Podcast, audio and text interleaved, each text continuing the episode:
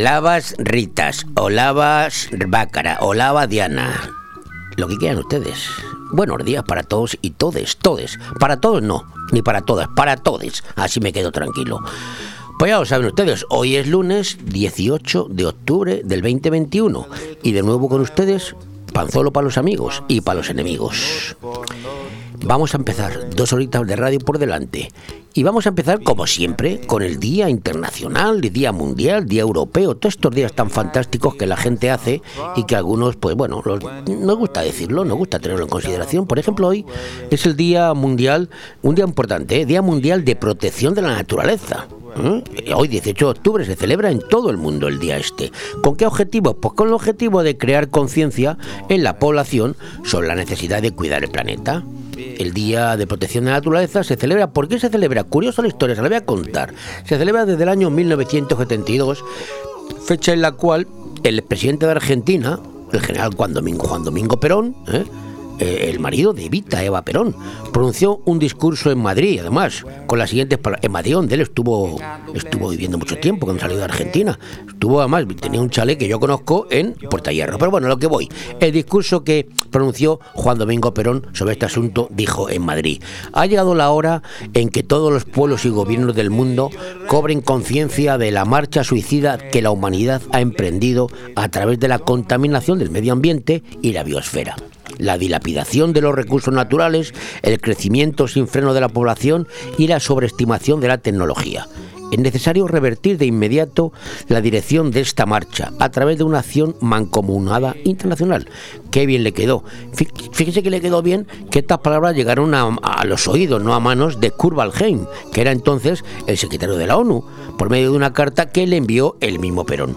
Las palabras calaron tan profundamente en el secretario de, de las Naciones Unidas, de la ONU, que se hizo eco de las mismas ante la Asamblea General de este organismo, logrando que la protección del medio ambiente fuera uno de los objetivos principales de la famosa Agenda 2030, que siempre nos remitimos a ella. O sea, fíjense si esto lleva tiempo ya, ¿eh? Bueno, pues Juan Domingo Perón fue el instaurador de alguna manera del Día eh, Mundial de la Protección de la Naturaleza. Y hoy también tenemos Día Mundial de la Menopausia, ¿eh? que ya saben ustedes que se come conmemora hoy una fecha que eligieron de forma conjunta la Sociedad Internacional de la Menopausia y la Organización Mundial de la Salud, debido a que se estima que en pocos años habrá en el mundo más de mil millones de mujeres con 50 años o más, lo que implica un tratamiento mucho más especializado para este colectivo, así como un mejor servicio de ginecología. Me parece perfecto. Y, lo, el último día que tenemos es un día europeo sobre la tasa, la trata, perdón, la trata de seres humanos.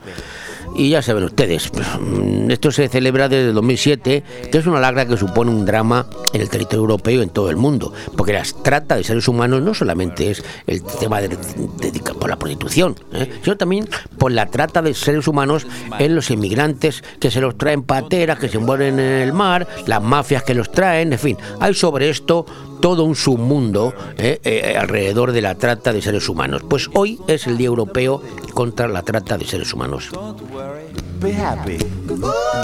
¿Y qué efemérides y hechos históricos les he preparado a ustedes para hoy? Pues curiosos. Uno de ellos ocurrió hace 171 años y ocurrió en 1850, que nació en el Ferrol no, no, en el Ferrol, no, no, no, sí, ahí nació Francisco Franco. Pero curiosamente también en el Ferrol era paisano, nació Pablo Iglesias Pose, fundador, el de verdad, ¿eh? no el de ahora. El de ahora es Pablo Manuel Iglesias Turrión el Podemita. El de verdad fue Pablo Iglesias Pose, fundador del Partido Socialista Obrero Español y de la Unión General de Trabajadores, que curiosamente nació en el Ferrol, tal día como hoy, de 1850. Paisano de Francisco Franco, curioso.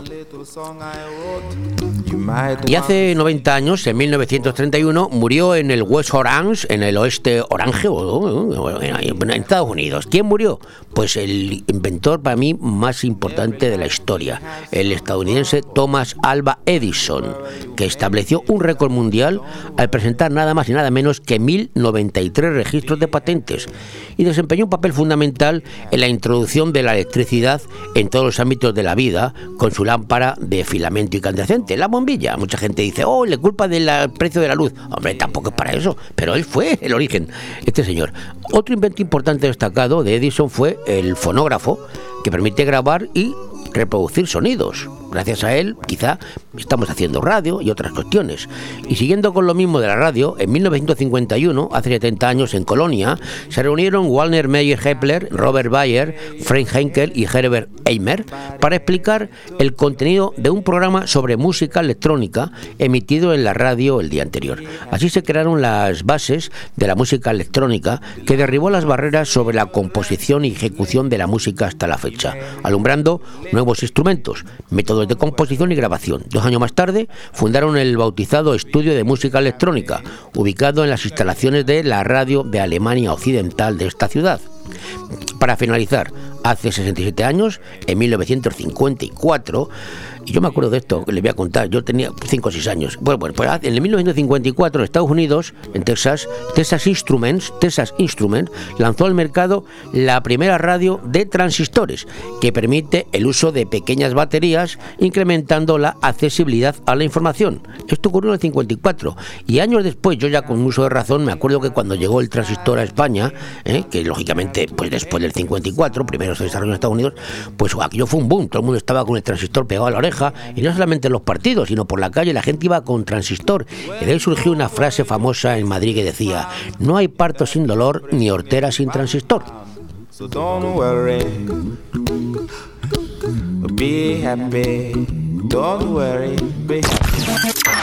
Radio 4G Benidorm, tu radio en la Marina Baja. Pero creo que entre todos tenemos que hacer la pedagogía de que la luz no la pagamos todos los días, la pagamos al mes o la pagamos cada trimestre. Tiene dos huevos así de grande. ¿Te gusta llegar a tiempo a tu destino? ¿Volver a casa tan cómodo y seguro como si fueras tú mismo el que conduces? Radio Taxi Benidorm. El mejor servicio a tu entera disposición. Descárgate nuestra aplicación Pide Taxi para el móvil y solicita un taxi de la manera más fácil. Visita nuestra web radiotaxibenidorm.com. Radio Taxi Benidorm 96 586 26 26. Cariño, ¿te imaginas un lugar para desayunar, comer o cenar en un precioso restaurante italiano y junto al mar? Claro, y elegir un fantástico cóctel al atardecer. Mamá, papá, y comernos un helado riquísimo. Mmm, ¡Qué rico! Para aquellos que lo quieren todo, Pinocchio, un lugar fantástico para disfrutar de buenísima comida italiana, una variedad infinita de cócteles de ensueño y helados artesanos. Pinocchio es más que un restaurante y lo puedes disfrutar entre amigos o en familia. En Playa de Levante, junto al Heartbreak. Pinocchio, el vero gusto italiano. Camping Forge del Algar. Del 29 de octubre al 1 de noviembre, disfruta de tres noches y cuatro días con el pack Halloween 21. Parcela, dos adultos, dos niños, cena de Halloween, decoración terrorífica por el camping y actividades todas las mañanas para los más peques por solo 150 euros. Pasacalles con música y concurso de parcelas decoradas con motivo de Halloween. Información y reserva en fonsdelalgar.com y al 608 74 25 71. Camping Fons del Algar. Intallosa densaría. De todo un poco. Programa patrocinado por Hotel Don Pancho, Fomento de Construcciones y Contratas, Exterior Plus y Actúa, Servicios y Medio Ambiente.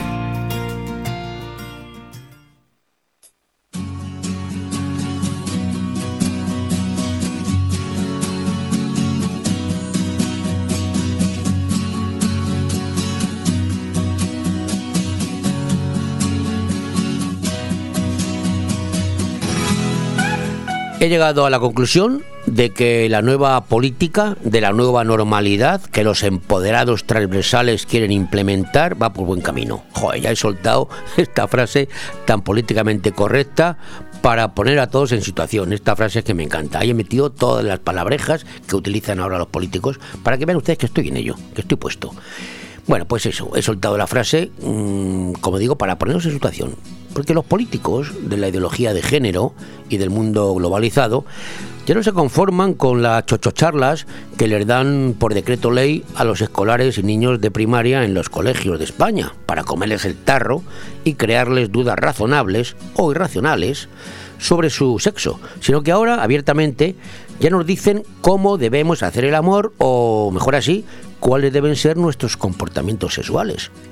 Los políticos ya quieren controlar hasta nuestras actuaciones en la cama y para ello se permiten hacer recomendaciones a los heteros de los beneficios o la satisfacción que produce un buen acople de bote sifónico. Joaquín Puig, para los que no hablamos valenciano ni catalán, va a financiar una campaña para extender el sexo anal entre heterosexuales. Sí, sí, y no es broma, ¿eh? El gobierno socialista de nuestra comunidad ha decidido explicar la necesidad de dejar atrás el tabú sobre el sexo anal, porque según dicen, no solo lo realizan las personas homosexuales. Y yo no sé si lo dice el presidente de la Generalidad de la Comunidad Valenciana porque él lo ha probado y le ha gustado, o habla por boca, o mejor por ano, de alguno de sus colaboradores más directos. El caso es meterse en nuestra cama y decirnos lo que tenemos que hacer con nuestro cuerpo. No sé si esto forma parte de la Agenda 2030, esa que nos va a hacer más felices, más happy, más libres y multisexuales, o es una ocurrencia de los socialistas valencianos. Yo, que soy de los que me creo todo, todo, todito, lo que me dicen y pregonan nuestros ilustrados políticos, pues me lo estoy pensando, eso de probarlo, ¿eh? Sí, sí. Quizá no sepa yo lo que me estoy perdiendo, porque no me ensifonan y me estoy perdiendo una nirvana sexual celestial. Podría ser. Pero estos ilustrados no saben que no inventan nada, que con su obsesión por implementar, me encanta esta palabreja progre, por implementar, repito, la ideología de género y los postulados LGTBI, X, Y y Z, pues continúan estigmatizando la orientación sexual de muchas personas que son libres para hacer lo que quieran con su cuerpo sin consejos ni injerencias externas. Cuando una pareja está en plena coyunta, pues todo está permitido. Había un refrán en mis tiempos mozos que decía que en la guerra y en el amor, le hace sexo, todo está permitido. Pues eso, amigo Joaquín Puig, que no necesitamos consejos, ni los heteros, ni por supuesto los homosexuales. Nuestro aparato es nuestro y no tenemos que dar explicaciones ni que nos den explicaciones. Además, la naturaleza es sabia y sabe hacer su trabajo en el desarrollo de las personas, como siempre ha sido. Aunque ahora algunos se empeñen en dirigir la naturaleza según su hoja de ruta programada.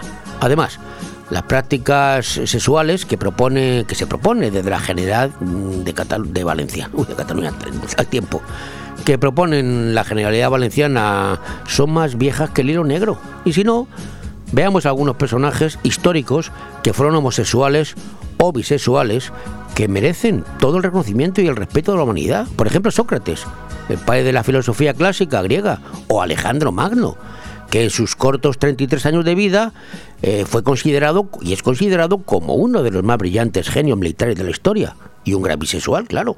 O Julio César, que antes de Cristo ya hacía sus pinitos en las orgías de la época. Leonardo da Vinci, que entre pincelada y cincelada, pues se adelantó a los consejos de Chimo Puig, o Miguel Ángel, otro que tal baila, Nicolás Maquiavelo, incluso el padre de la ciencia política moderna, que entre sus manejos pues también tenía tiempo para libros de alcoba, o William Shakespeare, William Shakespeare, para los que no hablamos inglés.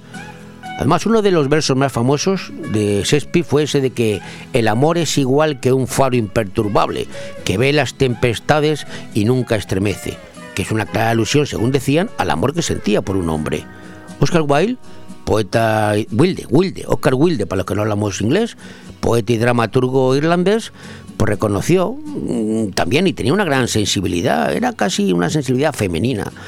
Bueno, y muchos más que vivieron su sexualidad y que son respetados y reconocidos por sus habilidades artísticas, literarias o militares, sin ayuda de que nadie les defendiera ni les dijera qué comportamientos sexuales tenían que desarrollar en su cama.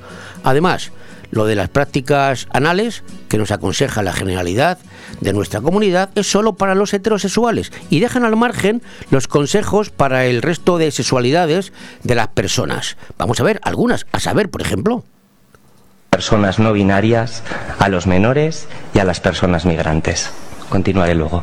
Gracias, señor Bois. Señor Laborda, a su turno de tres minutos.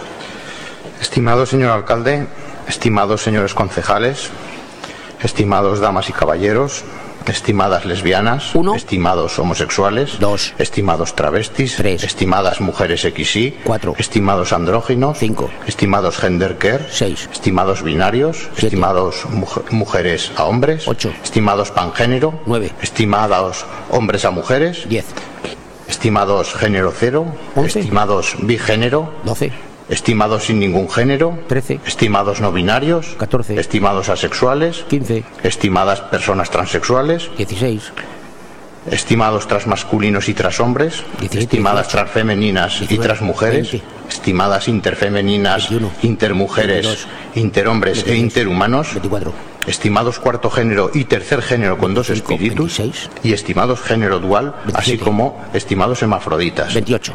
Estimados señores de Podemos, no vamos a apoyar la propuesta LGTB. 28. Estas son las sexualidades que Joaquín Puig ha olvidado y que sería bueno, Chimo, que les ilustraras un poquito sobre cómo deben comportarse en la cama. En fin, y ahora acabo, como todos los días, con una de las frases de mi admirado Groucho Marx, cuyas frases además se suelen adjudicar a otros personajes, pero que son originales de este genio del humor. Una frase que debería aplicarse deberían aplicarse muchos políticos y en el caso que nos ocupa, el presidente de la Generalidad. Groucho Mar dijo, es mejor estar callado y parecer tonto que hablar y despejar las dudas definitivamente. Amigo Chivo Puch, esto lo añado yo.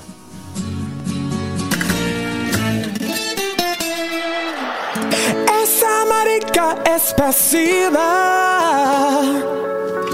Grindr buscando acción de doble penetración y aunque lo niegue es pasiva.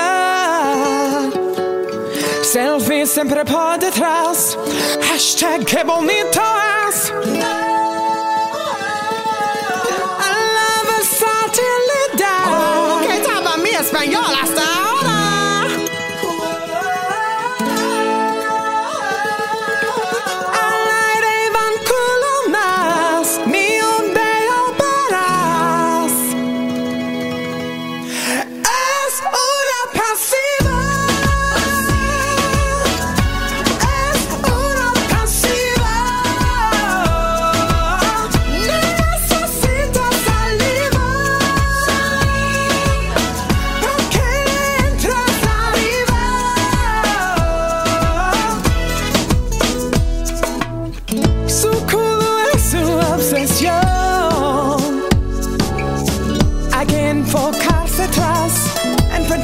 enfrente solo es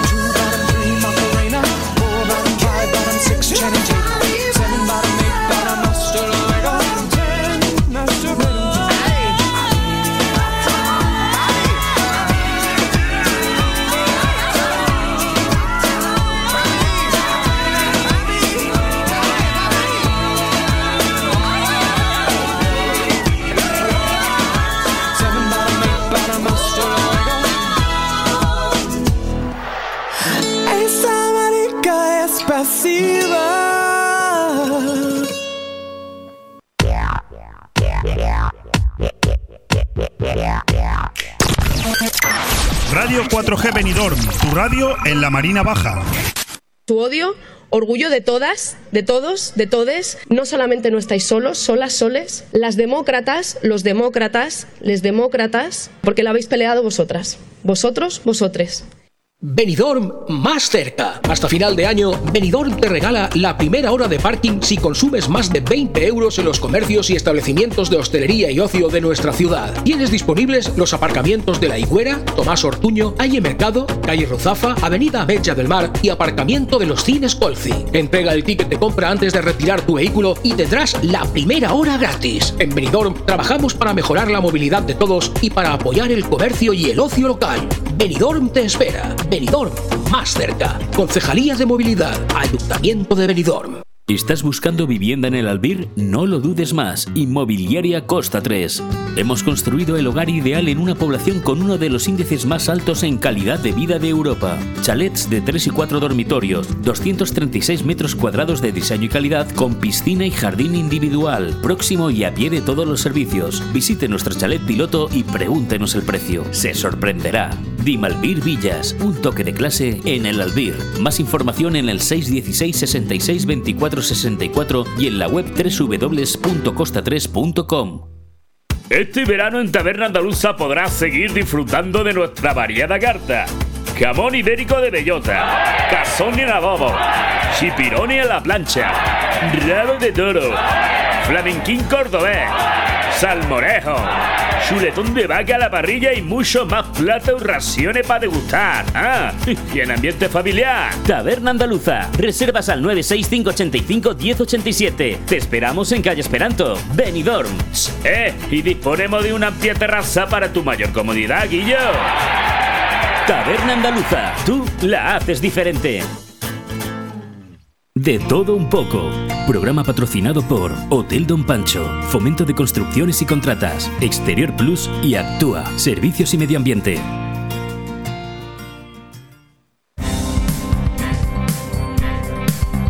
Vamos con algunos de los titulares de hoy. Pedro Sánchez defiende retirar la inviolabilidad del rey de la Constitución. Recupera también a Antonio Hernando para su equipo en Moncloa como director adjunto del gabinete de la presidencia. Y Pedro Sánchez también, el presidente es, ¿eh? Sí, sí, Pedro Sánchez el presidente. Pues defiende trasladar a otras comunidades autónomas instituciones que ahora están en Madrid, como por ejemplo el Instituto de Oceanografía, Oceanografía, que no está mal. ¿eh? Si lo manda a un sitio donde haya mar, mejor que Madrid, que nada más que tenemos el Retiro y el Manzanares, y tienen poca agua. Seguimos con Sánchez, porque hay que seguir con él, es el presidente, no hay más remedio. Sánchez presiona al Partido Popular para renovar el Consejo General del Poder Judicial tras el desbloqueo de cuatro órganos. Dice que hace más incomprensible su bloqueo. Por su parte, Casado, líder del Partido Popular, rechaza que políticos que acaban de dejar su cargo vayan al Tribunal de Cuentas o al Tribunal Constitucional, como por ejemplo el exministro Campo. Vamos con una de etarras o exetarras. Otegi dice que el dolor de las víctimas de ETA nunca debió haberse producido. Joder, total, macho. La Audiencia Provincial de Madrid ordena el archivo de la causa contra Tezanos. No, que, bueno, normal. Esto fue, ya sabe usted, que el partido eh, Vox le, denunció por, por malversación una serie de cuestiones y la audiencia lo aceptó. Pero bueno, la Audiencia Provincial de Madrid ordena ahora el archivo de, los, de la causa contra Tezanos. Vamos, mano libre para que siga manipulando este caballerete con el dinero de todos. La lava del Cumbre Vieja arrasa ya más de 789 hectáreas y 1.835 edificaciones en la isla de La Palma. Vamos con la última encuesta. El Partido Popular ganaría en Andalucía por 15,2 puntos sobre el PSOE, ¿eh? PSOE andaluz, y podría sumar mayoría con Vox o Ciudadanos, según el Centra. La ley de cuerpos elevará a funcionarios de prisiones a agentes de la autoridad y prevé agentes de libertad condicional. Esto como en Estados Unidos. El agente de libertad condicional que han visto las películas, ¿se acuerdan ustedes? Pues aún parece que quieren poner aquí algo parecido. El Tribunal Constitucional admite a trámite el recurso de López Madrid contra la prórroga de la impugnación de Púnica. Noticia deportiva importantísima. Paula Badosa hace historia y conquista el Indian Wells, uno de los cinco mejores eh, torneos del circuito femenino. La Fiscalía archiva una denuncia por financiación ilegal contra Bosch por vaga, abstracta y carente de precisión. El yihadista que incitó al asesinato del magistrado José de la Mata reconoce los hechos y acepta seis años de cárcel.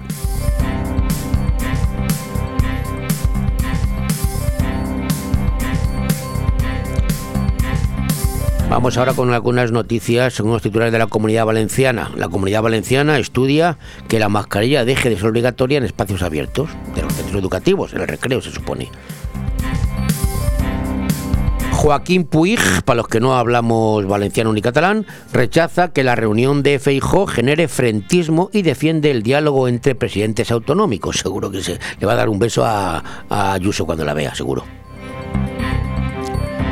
Seguimos en la comunidad valenciana. Buenas sensaciones en el Partido Socialista del País Valencià tras lograr un acuerdo que prima a la población en la propuesta de financiación. Mira qué bien, no van a pagar más. La verdad es que estamos infra, infra, infrautilizados, iba a decir, infrafinanciados, porque la comunidad valenciana tiene más eh, de habitantes de los que parece. Y el turismo que también consumen, en fin, que me parece bien que nos den un poquito más de jamurriqui para la comunidad valenciana que falta nos hace. Luego hace falta que la inviertan bien.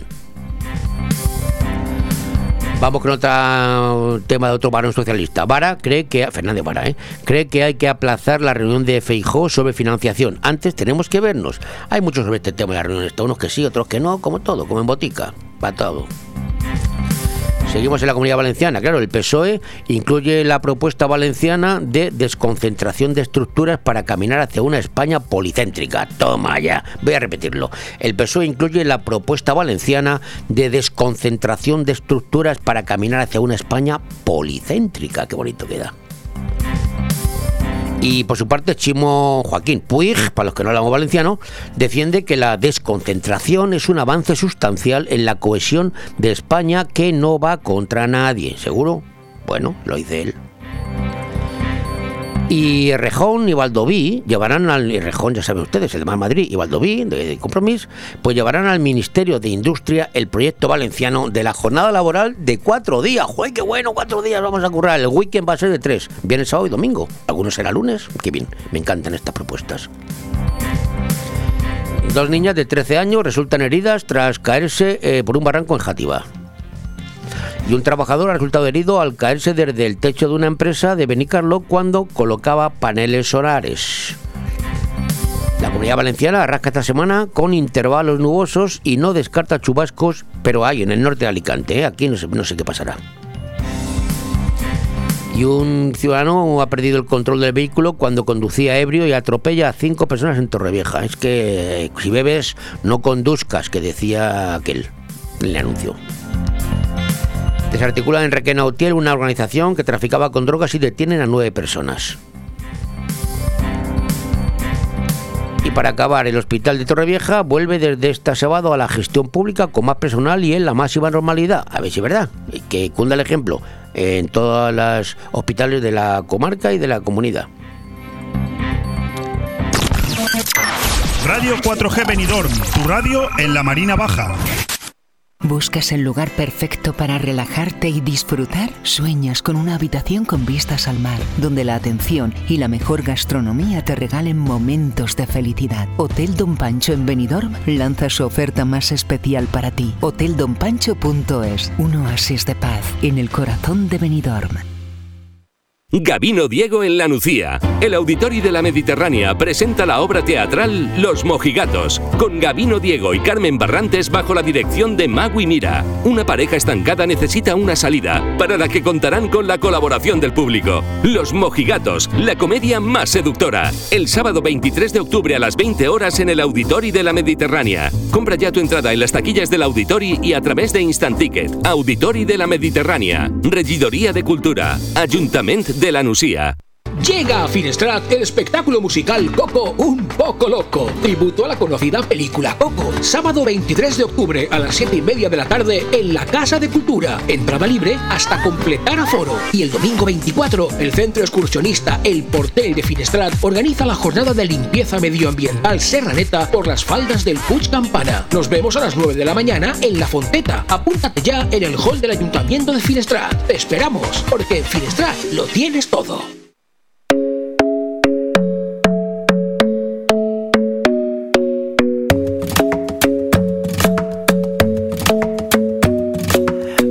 Club isn't the best place to find a lover, so the bar is where I go. Mm. Me and my friends at the table doing shots, tripping fast, and then we talk slow. Come over and start up a conversation with just me, and trust me, I'll give it a chance. Now take my hand, stop it, and the man on the jukebox, and then we start to dance. And now I'm singing like, girl, you know I want your love. Your love was handmade for somebody like me. Come on now, follow my lead. I may be crazy, don't mind me. Say, boy, let's not talk too much. Grab on my waist and put that body on me. Come on now, follow my lead. Come, come on now, follow my lead. Mm-hmm. I'm in love with the shape of you. We push and pull like a magnet do. Although my heart is falling too. I'm in love with your body. And last night you were in my room. And now my bed sheets smell like you. Every day discovering something brand new. Well, I'm in love with your body. Oh,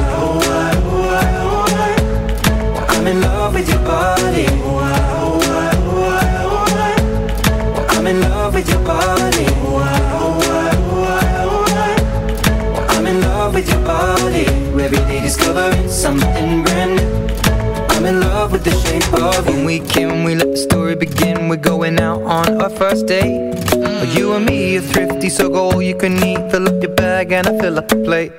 We talk for hours and hours about the sweet and the sour and how your family's doing okay. And leaving, getting a taxi, kissing the backseat, tell the driver make the radio play. And I'm singing like, girl, you know I want your love. Your love was handmade for somebody like me.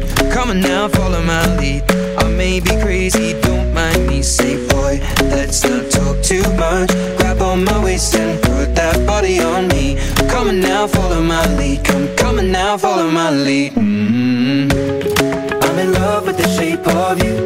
We push and pull like a magnet do. Although my heart is falling too. I'm in love with your body. Last night you were in my room. And now my bed sheets smell like you. Every day discovering something brand new.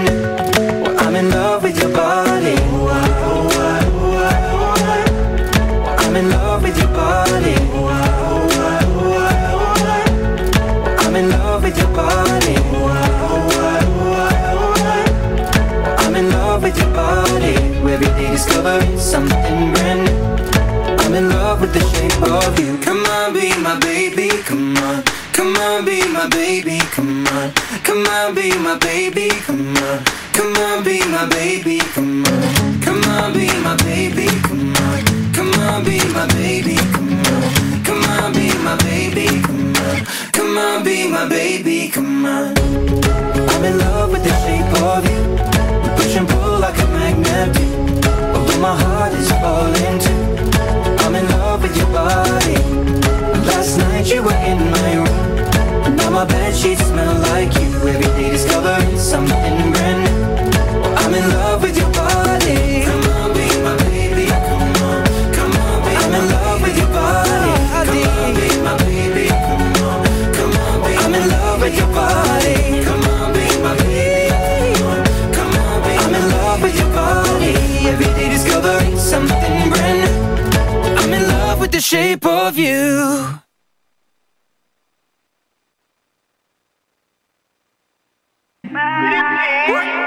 No sé por qué. Vuelve la fiesta El Callejón, tu local preferido donde llevamos pasándolo en grande desde 1996. ¿Estás listo para bailar? Como siempre, te esperamos en tu bar de copas, en el número 6 de la mítica calle de los gatos en Benidorm. Ya sabes, los fines de semana son de El Callejón. ¡No faltes!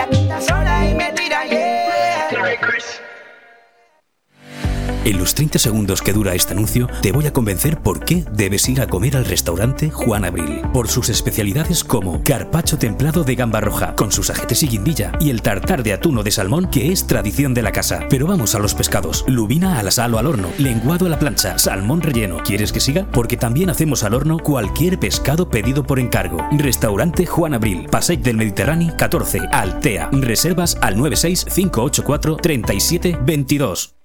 ¿Necesitas vender tu casa o encontrarla de la forma más rápida? Inmobiliaria Empire es la solución. En 45 días podrás vender tu vivienda, ya que tenemos más de 5.000 compradores potenciales. Inmobiliaria Empire, los números uno en Benidorm a la hora de comprar y vender inmuebles, además de tramitar hipotecas y herencias. Nos encontrarás en la avenida Almendros 9 en Benidorm, en el teléfono 966 1066 19 y en inmoempire.com. Y ahora participa en el sorteo de una cesta de Navidad si nos sigues en nuestras redes sociales.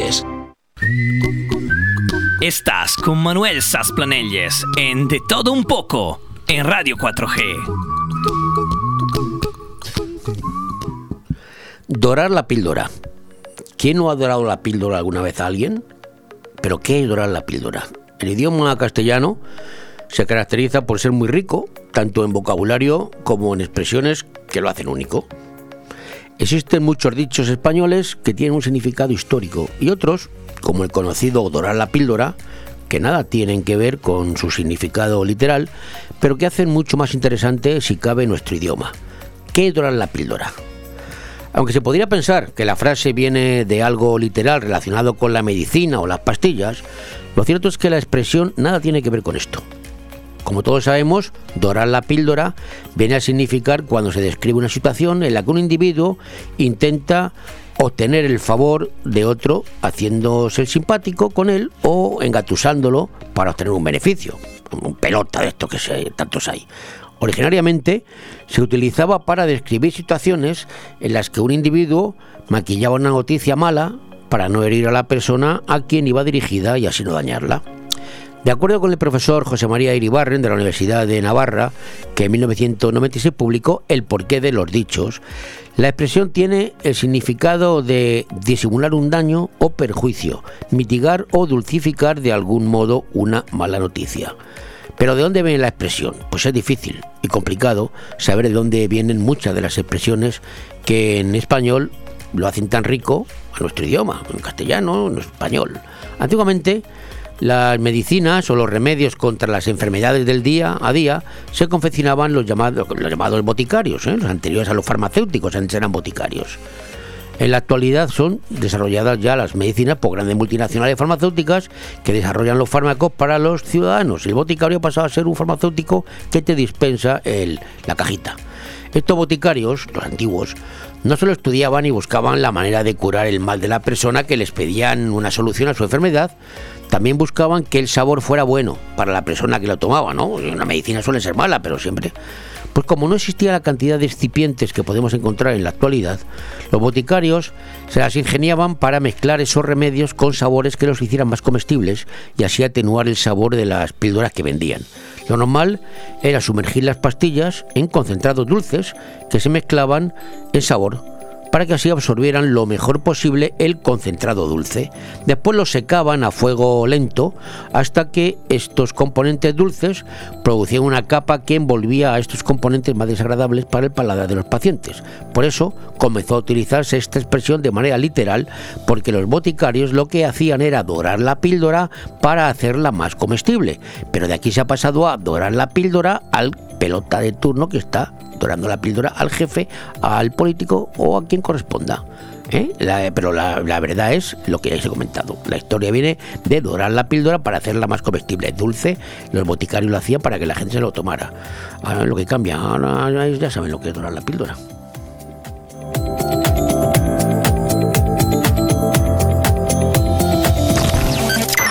Radio 4G Benidorm, tu radio en la Marina Baja. Tu odio, orgullo de todas, de todos, de todes. No solamente no estáis solos, solas, soles. Las demócratas, los demócratas, les demócratas, porque la habéis peleado vosotras. Vosotros, vosotres. El movimiento se demuestra bailando. En Estudio de Danza Pati Mora disfrutarás del baile con nuestros cursos de hip hop, street dance, baile español, flamenco, sevillanas o ballet clásico. Y no te pierdas las novedades en cursos de contemporáneo, zumba, Broadway y pilates. Por edad a partir de 3 años y durante todas las tardes. Reserva ya tu plaza llamando al 658 38 35 61. Estudio de Danza Pati Mora, calle Santa Cristina 2, Benidorm. En los 30 segundos que dura este anuncio, te voy a convencer por qué debes ir a comer al restaurante Juan Abril. Por sus especialidades como carpacho templado de gamba roja, con sus ajetes y guindilla, y el tartar de atún o de salmón, que es tradición de la casa. Pero vamos a los pescados. Lubina a la sal o al horno, lenguado a la plancha, salmón relleno. ¿Quieres que siga? Porque también hacemos al horno cualquier pescado pedido por encargo. Restaurante Juan Abril, Passeig del Mediterráneo 14, Altea. Reservas al 96 584 37 22. Gabino Diego en La Nucía. El Auditori de la Mediterránea presenta la obra teatral Los Mojigatos, con Gabino Diego y Carmen Barrantes bajo la dirección de Magui Mira. Una pareja estancada necesita una salida, para la que contarán con la colaboración del público. Los Mojigatos, la comedia más seductora. El sábado 23 de octubre a las 20 horas en el Auditori de la Mediterránea. Compra ya tu entrada en las taquillas del Auditori y a través de Instant Ticket. Auditori de la Mediterránea. Regidoría de Cultura. Ayuntamiento de la Nucía. De todo un poco. Programa patrocinado por Hotel Don Pancho, Fomento de Construcciones y Contratas, Exterior Plus y Actúa, Servicios y Medio Ambiente. Bueno, y si usted esta semana, hasta el día 24, quiere comer un, buen, un arrocito, pues no le van a faltar sitios donde comerlo, porque estamos en plenas jornadas de los arroces de la tierra. Décima jornada ya, que se está celebrando, como digo, desde el pasado día 15 hasta el 24 de octubre. Vamos a hablar de ello con Javier del Castillo, que es de la Cava Aragonés y también es de Abreca, que seguro que nos va a informar. Eh, Javier del Castillo, buenos días. Hola, muy buenos días, ¿cómo estáis? Bueno, que, que- lo primero, ¿quién, organiza estas jornadas que ya lleva 10 ediciones? Pues esto es eh, Abreca, Sí. junto con, con la Correduría de Turismo, eh, que nos apoya en el evento y, bueno, pues eh, Patronato Costa Blanca, Lesquisit, distintos organigramas en los cuales pues nos van apoyando, pero principalmente en los que llevamos haciendo todo esto es el venido gastronómico que se, se ha hecho a través de, de Abreca Cobreca. Y en la cual, pues bueno, eh, el más decano de todos es el concurso de tapas y de pinchos, que vamos por la onceava edición.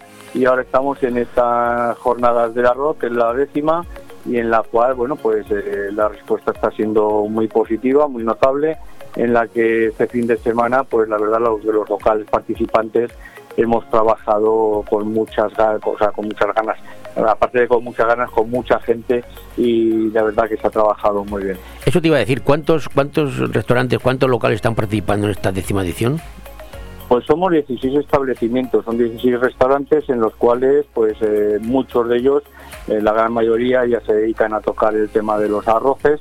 Eh, hay que tener en cuenta también que los arroces es un plato en el cual está muy instaurado en nuestra provincia y es algo típico eh, nuestro, no así como la paella que es más de, Valencia, en Alicante son más los arroces y bueno, pues eh, los arroces tienen infinidad de combinaciones para poder hacer distintos tipos de, arroces, eh, como así lo demuestra eh, la guía que hemos planificado de los distintos establecimientos, en las cuales tienen sus propuestas para lo largo de 10 días y cada día hacen un arroz diferente junto con unas entraditas eh, que están muy bien, luego un postre, eh, pues eh, más la bebida, pues son 23 euros, con lo cual creemos que es un precio que está muy ajustado.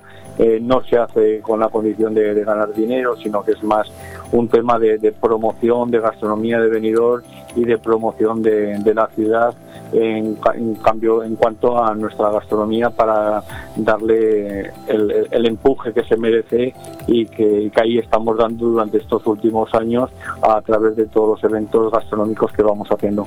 16 restaurantes que para quien nos esté escuchando y diga, me interesa, voy a dar los nombres.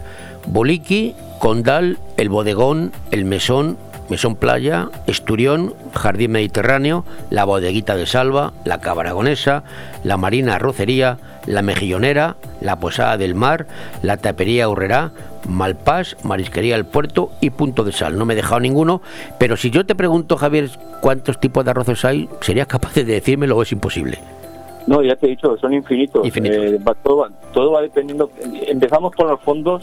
En los fondos pues pueden ser de carne, de pescado y de verduras. Eh, continuamos con los tipos diferentes de arroces que hay. Eh, continuamos con las distintas combinaciones que podemos hacerlos de carne con pescado, de, con las distintas carnes, con los distintos pescados, con las distintas verduras.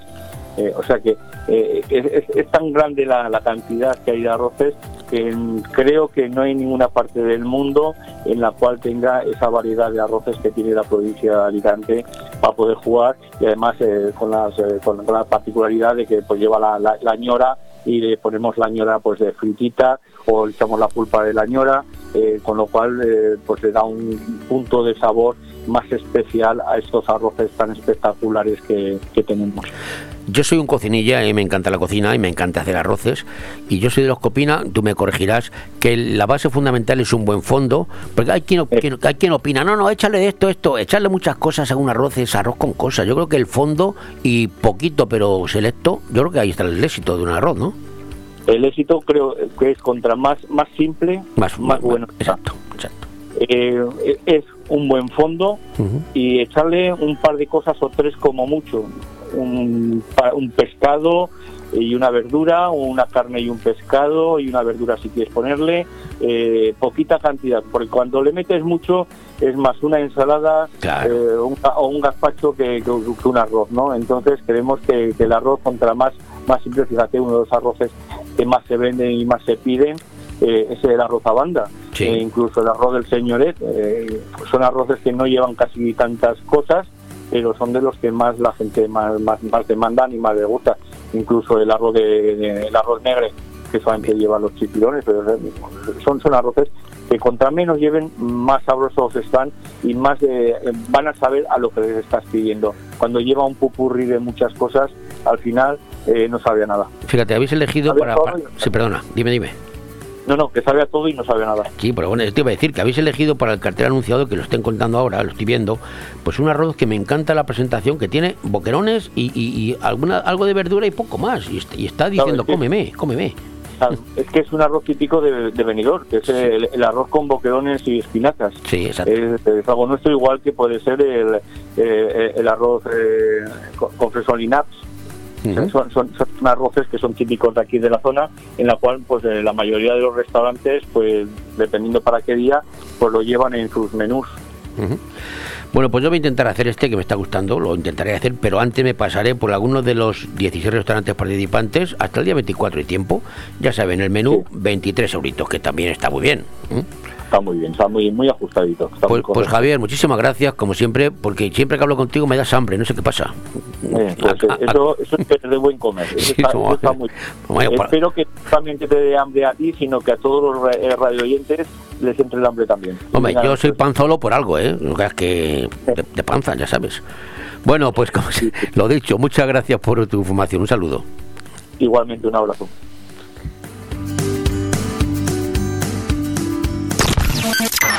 Radio 4G Benidorm, tu radio en la Marina Baja.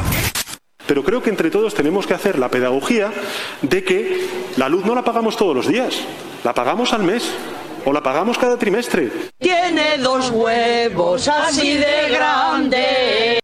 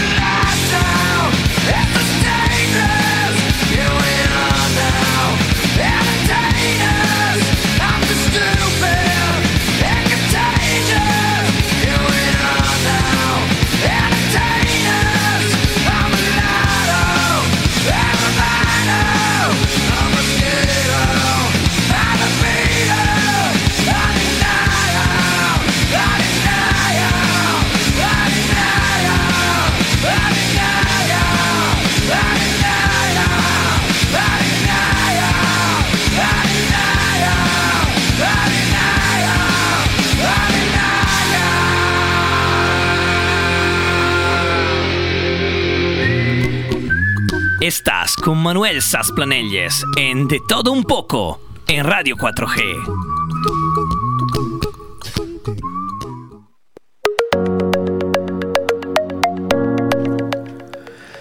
Bueno, pues hemos encontrado, bueno, hemos encontrado, yo no, lo ha encontrado Emilio Calatayud, que es el juez de menores, eh, la posible solución a lo que está ocurriendo en España últimamente. Porque después de la pandemia o durante la pandemia, pues los botellones en España, que ya había, no es, no es flor de un día, no es de ayer, no, no, ya había botellones. Lo que pasa es que al haber estado cerrados los locales, pues la gente joven sobre todo se ha acostumbrado a hacer botellones. Ya ha visto, coño, si me compro una coca y dos Coca-Cola, claro, la coca es otra cosa. Y me compro también una Fanta y un poquito de gin tonic, pues me hago gin aquí yo, con un poquito de hielo en la tal y nos pasamos pipa. Y entonces, a pesar de que han abierto los locales ya de ocio, por la noche se puede estar sin problemas, pues los botellones pues siguen proliferando y cada vez más. Pero lo malo es eso, que lo es. Lo malo es que después de los botellones está ocurriendo que hay muchos grupos de, de niñatos, ¿eh? de niñatos que participan ahí, se toman cuatro copas, se fuman un canuto y se ponen como tontos y al final acaban destrozando pues un escaparate, eh, montan follones y tiran abajo, queman un contenedor, cuando no algunas bandas de estas organizadas que, que los asaltan a los precisamente a los que están colocados para robarles. No es ninguna novedad lo que les cuento. Por eso yo voy a traerles unas que ha hecho el, el juez de menores Emilio Calatayud, que es un hombre que no tiene pelos en la lengua y además que siempre encuentra soluciones fáciles. Está destacado este hombre porque cada vez que a los menores les pone una pena, no les castiga de una manera, no, les castiga servicios sociales, ahora vas a limpiar esto, este parque. Son, eh, son sentencias bastante ejemplares que, que, que dan que hablar y no son castigos, sino maneras de, de actuar y de, y de, educar a los, a los menores. Pero en el caso este que estamos comentando de los botellones y los desperfectos y las salvajadas que organizan, él tiene una explicación y una solución, y es esta.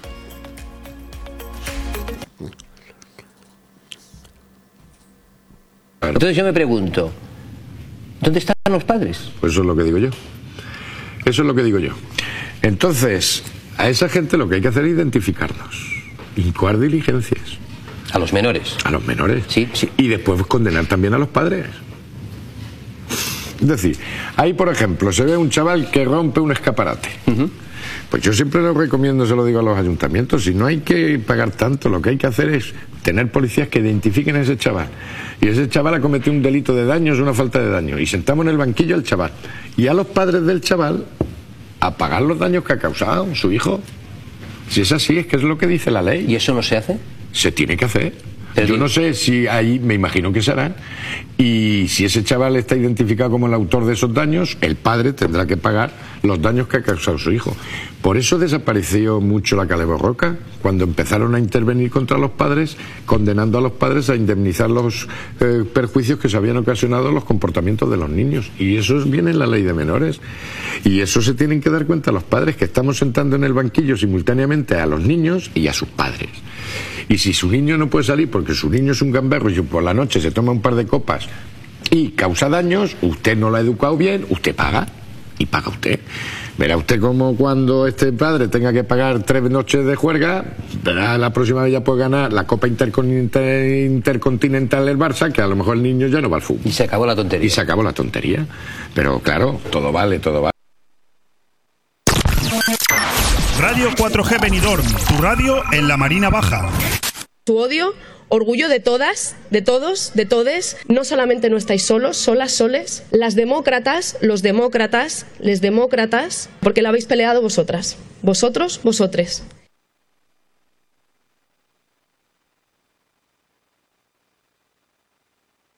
En Construcciones Nocete creamos espacios únicos para que llenes tu casa de vida, luz, amor y buenos recuerdos. En Construcciones Nocete encontrarás el diseño perfecto para que tu hogar tenga el estilo de vida que estabas buscando. Espacios sencillos y funcionales para convivir haciendo realidad la casa de tus sueños. Construcciones Nocete, calle Islandia 6, local 4.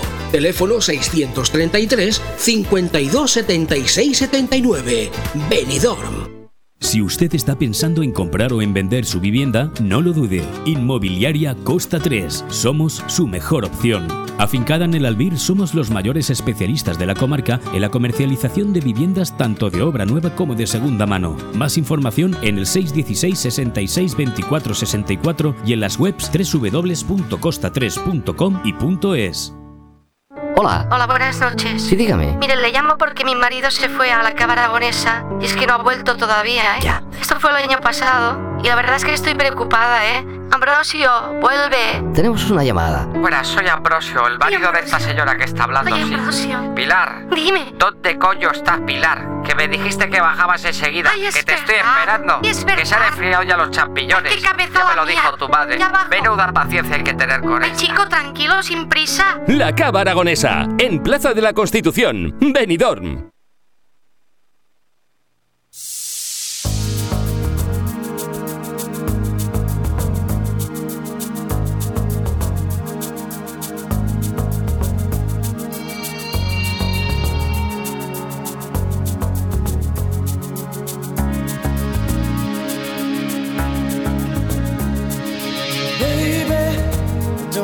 Understand why we can't just hold on to each other's hands.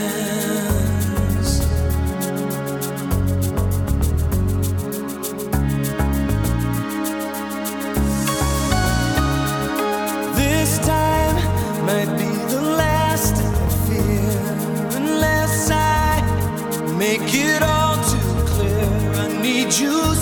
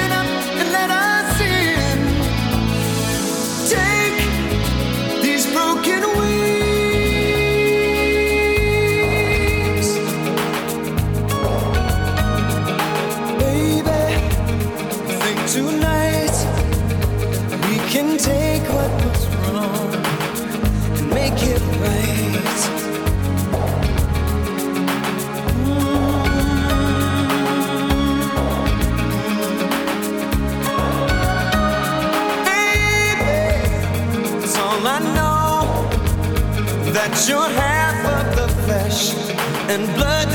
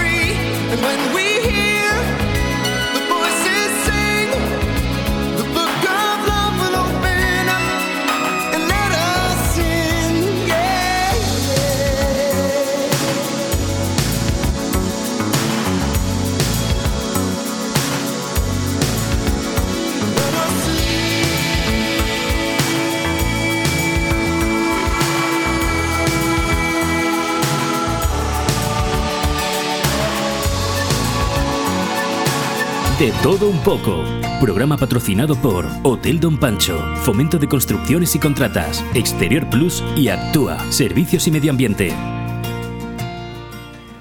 Bueno, y saben ustedes que en esta segunda mi etapa en Radio 4G que he vuelto, ¿eh? como decía MacArthur, volveré, pues yo he vuelto. Eh, hay personajes, personas, eh, figuras de nuestra comarca con las que me encanta hablar siempre. Pero me encanta hablar por lo que son, pero también por lo que no conocemos. Y me gustaría conocerlas un poquito más. Antonio Espinosa es el director de Vilamuseu.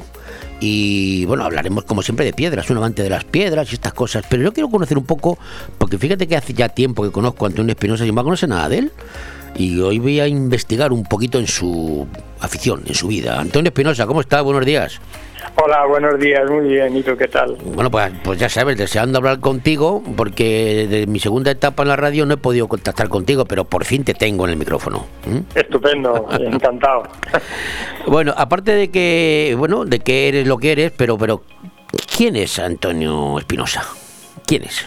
¿Cómo te defines? Pues, em, ¿cómo me defino? Bueno, yo creo que, mm, bueno, soy alguien que le apasiona comunicar, contar a la gente por qué somos como somos, de dónde venimos y a dónde vamos y por qué, qué es lo que nos hace como somos, ¿no? Y eso es el resultado de dos millones de años de historia que, que bueno, pues eh, al final eh, nos definen y nos, nos hacen eh, tener la cultura que tenemos y, y esa es mi pasión, contarle a la gente la historia. Yo cuando estudiaba en la carrera eh, arqueólogo nos preguntó el profesor, bueno, ¿y por qué hacéis arqueología? ¿no? Todos decían un poco, pues yo qué sé, porque me- he visto Indiana Jones y me ha gustado, porque me gusta eh, excavar, todo el mundo decía porque me gusta excavar, ¿no? Y cuando me tocó a mí dije, bueno, porque me gusta contarle la arqueología a la gente, ¿no? Y me miraron todos así como un bicho raro, como diciendo, ¿este qué está diciendo, no? Pero, Antonio, tú eres vilero, porque tú de la vila eres un personaje, pero eres ¿de dónde eres tú? ¿Dónde naciste? Bueno, los vileros dicen que ya soy vilero. Yo soy de Petrer. Ah, de Soy Petrer. de... no, sí, no de eh, Elda, cuidado, de Petrer, eh, cuidado con eso. No, no, cuidado. nada, yo tengo muchos amigos en el DAE, pero muchos, muchos. Y, y nada, soy de, de y cuando acabé la carrera, pues un buen día hablé con Pepe Payal, director de la Casa de la Cultura y del museo entonces, y me dijo, bueno, aquí tenemos muchas piezas que investigar, ¿por qué no las investigas? Y vine, presenté una beca al Instituto Gil Albert para hacer la catalogación y a partir de ahí se fueron encargando unas cosas y otras, mi tesina, mi tesis doctoral y todo, y al final acabé aquí de, de arqueólogo municipal y de director del museo. Oye, ¿estás todavía en edad de merecer o ya estás casado? Pregunto. No, eh, nada de merecer siempre está una... no, no, yo estoy casado, sí. Ah, sí, sí, bueno. Y tienes hijos y todo, ¿no? Sí, tengo tres hijos sí, y ya hacen su vida desde hace mucho tiempo. Y bueno, pues eh, cada uno por un lado, ¿no? Una es traductora, el otro eh, trabaja en cuestiones de imagen y sonido y el otro en cuestiones de seguridad. Así que, bueno, pues cada uno ya va haciendo su, su vida. Oye, ¿tú eres vegetariano o no, o no te apuntas a la moda esa? A mí me gusta todo, yo como todo, carne, pescado, eh, pero lo que pasa es que cada vez como menos carne. Que yo también. Eh, como, como sí, como mucha verdura, me gusta mucho la verdura y me gusta mucho el pescado, pero la carne me encanta bien hecha, lo que pasa es que procuro comer menos. y- Ya, ya, ya. ¿Y cuál es el plato que aborreces? El que siempre intentas evitar y que cuando vas a un acto y te lo pones dices, joder, ahora me lo tengo que comer. Bueno, es muy raro que me pase eso, a mí me gusta todo, pero sí siempre he dicho que hay una cosa que no me gusta, que son los sesos. Mm. Pero el otro día me decía alguien, ¿hace cuánto que no los pruebas? Y dije, pues tienes razón. Así que mi próximo objetivo es buscar sesos y probarlos otra vez, a ver si me gustan, porque los gustos van cambiando, ¿no? Y Ya, si una cosa me enseña, la, sí, si una cosa me ha enseñado la vida, es que hay que darle segundas oportunidades a las cosas. Pues mira, yo tuve, yo tuve una época, una de mis novias que era de Albacete, su madre hacía en horno de leña unos, unas cabezas de cordero fantásticas. Y co- Sí. cogí un vicio con eso.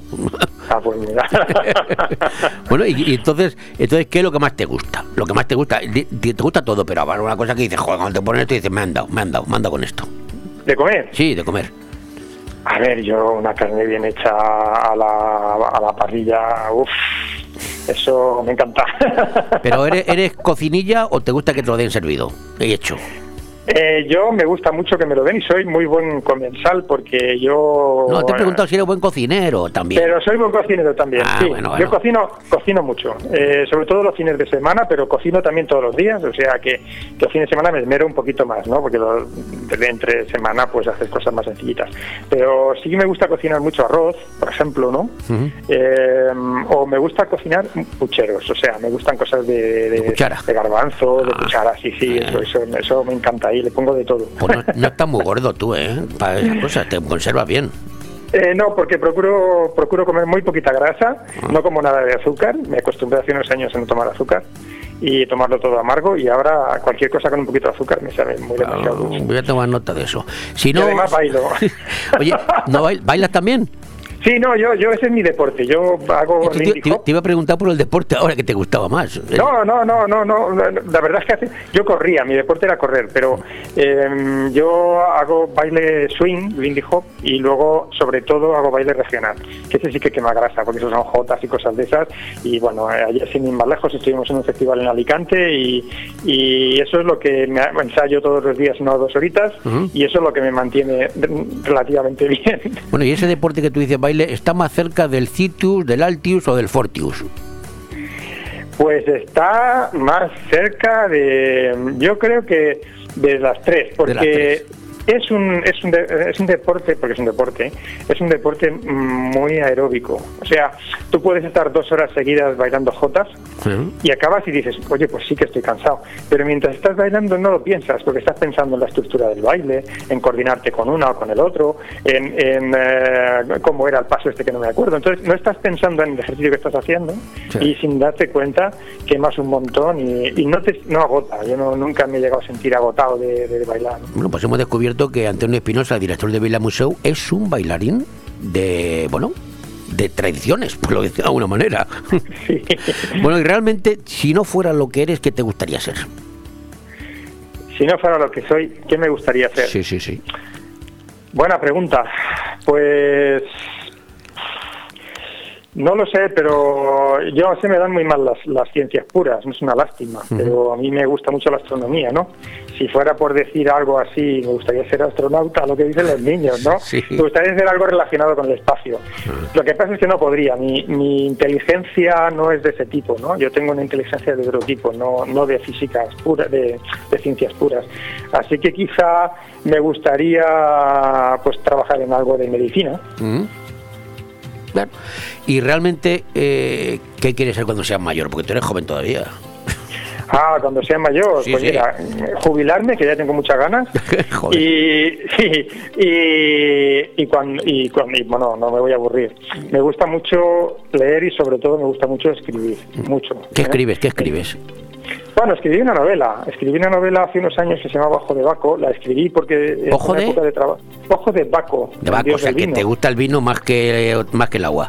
Me encanta el vino, me encanta el vino. Lo que pasa es que lo bebo con mucha moderación. Ya, ya. Y además hago vino, hago, hago, eh, tengo una casa de campo que se llama La Bodega del siglo XVIII. Ah, sí. Y sí, y hago vino, eh, bueno, pero muy poquito. El año que más hice hice 200 litros y este año no voy a hacer. Pero para ti, no, no solo diste a Para nadie. mí, para mí, Ah, sí, sí, sí, sí, sí, sí.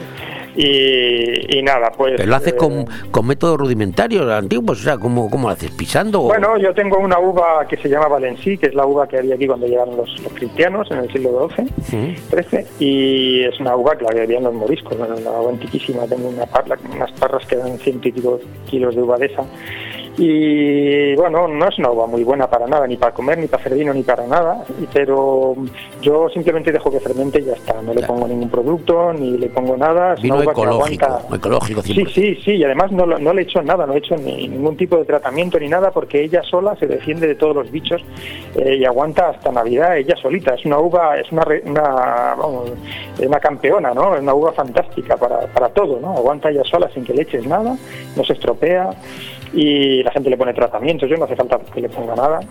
Y nada, pues eh, eso, eh, eh, me dedicaré pues a lo mejor a hacer esas cositas y a, a escribir porque eso, escribí la novela esta y la escribí también porque a veces me siento demasiado piedrólogo y necesito sentirme más historiador y leer más cosas. Esa novela saber- tuya se puede encontrar, se está a la venta, sí, supongo. Bueno, se vendieron como unas 1.500 o así, se vendió poquito. Yo no, no la escribí para, para ganar dinero ni nada, yo la escribí porque, porque estaba muy estresado y necesitaba sacar ese estrés por algún sitio y escribir es una manera maravillosa de, de hablar uno consigo mismo ¿no? y de reflexionar. Entonces me permitió leer muchísimo sobre la época romana, lo cual fue un gran placer, sobre Adriano, Trajano, los emperadores de la época. que Y. Teodosio, le dejé a Teodosio. Ese Teodosio ya, ese es más tardío ya, ese ya es cristiano. Bueno, pero como, como eran los tres españoles, digo, bueno, a lo mejor no. Sí, sí, eso es verdad, sí, el otro, otro tienes razón, el tercer emperador español, sí, sí, sí. Y importante, un emperador importantísimo, Teodosio. Y nada, pues eh, eso, eh, al final eh, ahí se quedó y algún día ya tengo la segunda, ya sé cómo, quiere, cómo quiero que sea y sé de qué va a ir, así que cuando me jubile me voy a poner como loco. con No lo digas porque ya sabes que los artistas no suelen decir sus proyectos pues si se gafan. No me lo digas. Ah, no, no, Solamente no que lo. Tienes en mente. ¿eh? Sí, sí, sí, sí. sí. Oye, ¿tú has dicho alguna vez esa cursilada de soy amigo de mis amigos? Qué chorrada, ¿no? Si eres amigo de tus amigos, normal no vas a ser amigo de tus enemigos. Sí, pero se puede ser amigo de verdad o amigo así a... Ah, o sea, tú ¿no? matizas esa frase.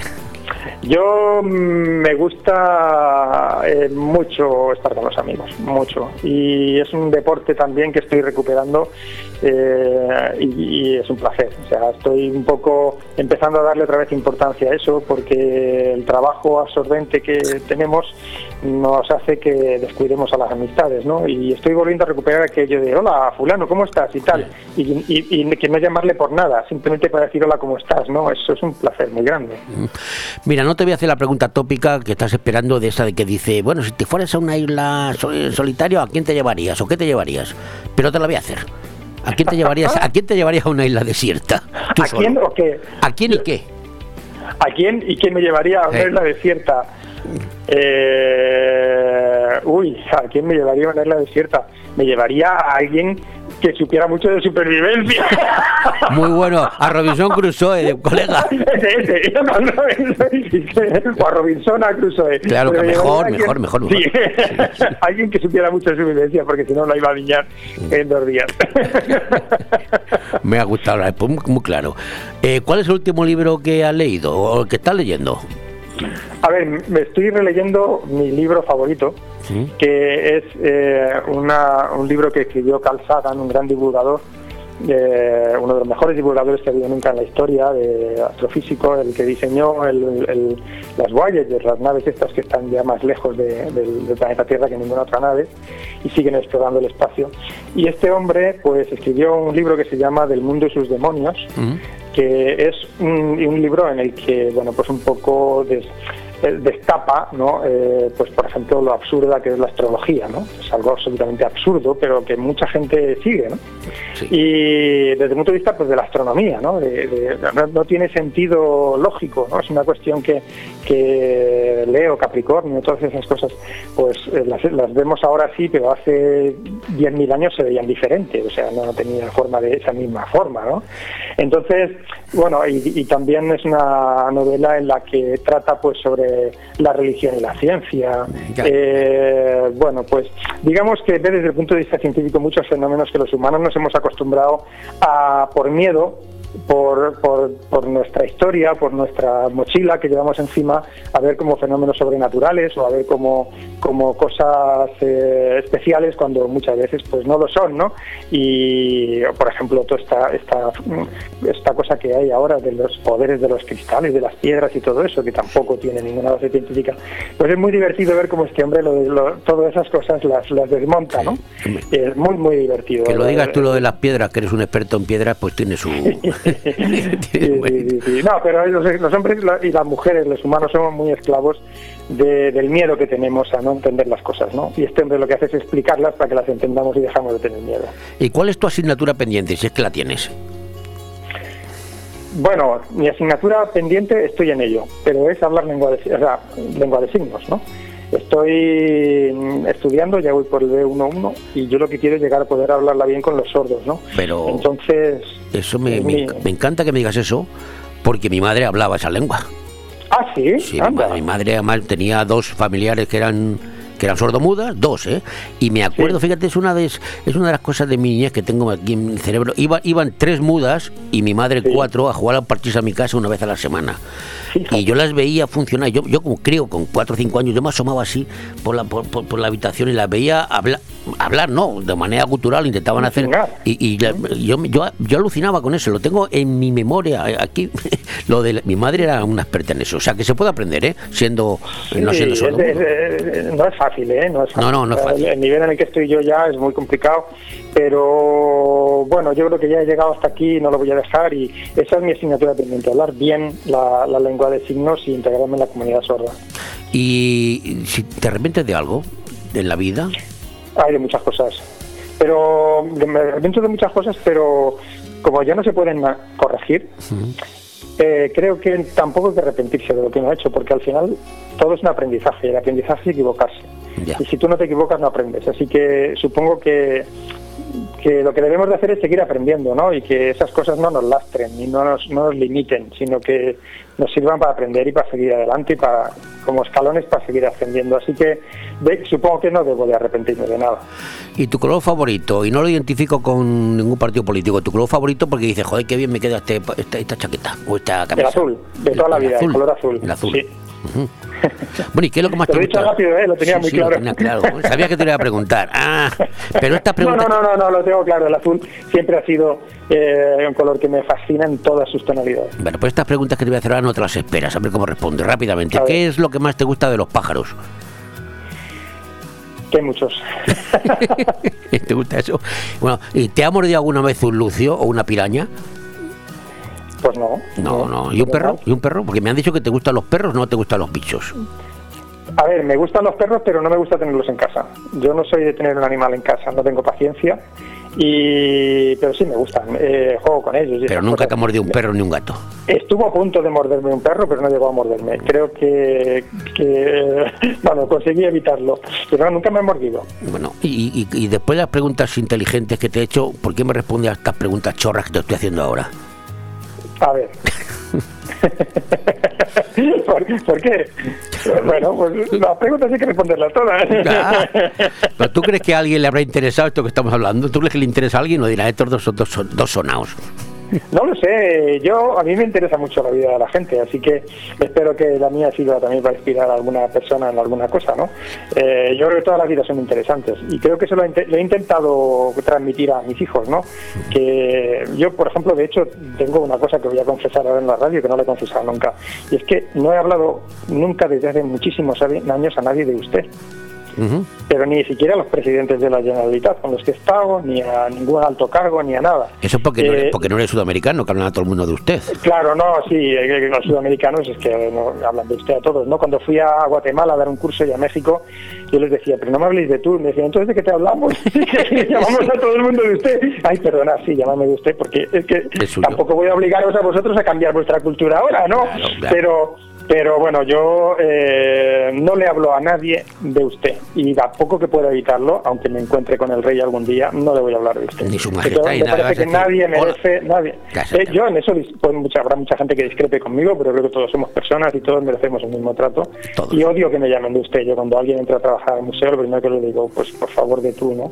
Porque creo que eso acerca a las personas y, y nos hace ser poquito más, eh, no sé, no sé. O Vamos sea, a que si alguna vez te encuentras con el rey y le dices, oye, Felipe, o amigo, Felipe, Bueno, seguramente no le llamaré de tú porque me llamaría la atención, pero evitaré utilizar el término usted o su majestad, o el que sea. Con- eh, sí, creo que con alguna circunloquio o con alguna metáfora o, se- o con alguna cosa eh, lingüística intentaremos, pero desde luego no le voy a hablar de usted. Hombre, porque al rey no sé si habrás tenido ocasión de... de- yo al, al- al emérito sí le conocí y tuve ocasión de saludarle, pero estoy seguro que tú has conocido y has saludado la comunidad valenciana a muchas personas importantes. Bueno, he saludado a tres o cuatro presidentes de la Generalitat y a, a muchos altos cargos y a ministros y a pero bueno eh, y ¿sabes qué ha pasado? que mm, bueno eh, me han- yo creo que, que le gustaba que les hablara de tú ¿no? porque también Eso es cercanía, acostumbrados a todo el protocolo sí Claro. a todo el protocolo claro tampoco estás hablándoles de tú delante de todo el mundo ¿no? estás hablando de tú en privado ¿no? entonces eh, bueno pues eso yo es una costumbre una manía o llámale como quieras que tengo y, y, bueno pues un secretillo Antonio Espinosa Bueno, vamos ahora a, a- para acabar ya a lo de verdad, a lo tuyo, eh, a Vila Museo, porque seguro que como es un museo vivo, que siempre está activo, alguna novedad tendrás que ofrecer al, al visitante. La verdad es que este año pasado hemos estado, bueno, este año que estamos, hemos estado todo el primer semestre trabajando intensísimamente en una exposición sobre moros y cristianos que se llama Música, Pólvora y Desembarco. La hemos organizado con, con la emisora local, con Onda Cero y con, y con Sí, la sí, conozco ese, pro- ese programa, lo he oído Marta y me encanta, sí. Sí, sí, sí, y con la, y con la Asociación Santa Marta. Y, y, bueno, es una exposición ambiciosa, con mucho interactividad con hem- hemos filmado un corto de cine hemos hemos hecho hemos construido un castillo de los de, la fiesta de madera y dentro le hemos metido una proyección envolvente en la que le metemos a la gente a la gente dentro del desembarco y la gente sale llorando de esa de esa, de esa proyección entonces es una exposición de moros y cristianos diferente no es una serie de trajes etcétera sino que le hemos desvelado a la gente toda una serie de secretos que tienen una de las cuatro fiestas de interés turístico internacional de moros y cristianos que existen en España. Solo hay cuatro, hay como mil fiestas y solo cuatro son de interés turístico internacional. Una es la vila. Y entonces les hemos explicado a la gente la- qué diferencia la fiesta de la vila de otras. Por ejemplo, que en la vila las mujeres pueden ser cualquier cargo, reinas, embajadoras, pueden serlo todo, ¿no? Y además tiene un papel muy protagonista y muy, muy importante, tan importante como el del hombre, ¿no? Entonces es una cosa, un hecho diferenciador de la fiesta de la vila, ¿no? O que, bueno, hemos conseguido piezas para la exposición eh, increíbles como, como la- el modelo original de, de un jabeque que combatió de hace 250 años, que combatió delante de la vila contra una armada berberisca. Eh, bueno, la exposición está llena de secretos y de cosas que la gente ni se espera. La gente lee en la exposición, porque hemos hecho unos textos súper fáciles de leer y súper interesantes, y estamos encantados, contentísimos. Se pueden tocar muchas cosas, se puede tocar música, los, eh, timbales, se puede, bueno, eh, eh, se ve representado todo el mundo, se ve como, no sé, yo no sé cómo explicarlo, pero es una exposición eh, Que hay que ir, que hay que- que- que hay que ir, sí, porque, eh, bueno, eh, ha sido la más ambiciosa y la más eh, difícil que hemos hecho y al mismo tiempo yo creo que hemos conseguido hacer algo en lo que la gente se emociona y aprende un montón y hacer una exposición de y cristianos totalmente diferente a todo lo que hay por ahí. Bueno, pues un motivo más para visitar Vila Museo, además de lo que ya había, porque además es barato, o sea, que la gente vaya, o sea, que no, ¿eh? Porque Sí, y ahora mismo hasta, hasta diciembre es gratis, todos los días para todo el mundo, o sea que sí, hay que aprovechar. Pues muchísimas gracias, Antonio Espinosa, director de Vila Museo. Como siempre, ahí estás y me encanta hablar contigo. Y no sé, mm, hablaremos. Seguro que hay ocasiones de hablar. Pues muchas gracias, una, una entrevista muy interesante, espero que a la gente le interese también.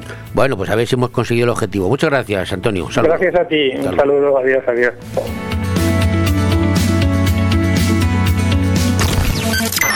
Radio 4G Benidorm, tu radio en la Marina Baja. No ver el barrigón que tengo, lo tengo hinchado. Desde luego, Paco, es que tienes la barriga como un árbol de cementerio. Como un árbol de cementerio, ¿eso cómo es? Sí, dándole sombra a un muerto.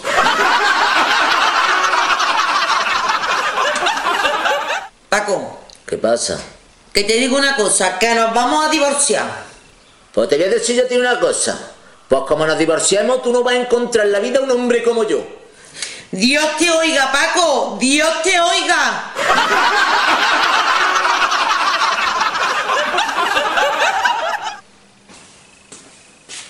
Maite, Dime, Paco. que ya estoy aquí. Bueno, ¿y cómo te ha ido el curso de positividad y optimismo? ¿Eso? Eso es una mierda. Maite, tengo un mosqueo que no veas, ¿eh? ¿Por qué, Paco? Vamos a ver qué es lo que te pasa. Joder, ¿tú no me prometiste a mí en- aquí en la boda, en el altar, cuando nos casamos, que íbamos a tener por lo menos dos noches de sexo a la semana? Sí. Pues que no lo estás cumpliendo. Que no lo estoy cumpliendo, Paco. ¿Tú qué sabrás? ¿Tú qué sabrás?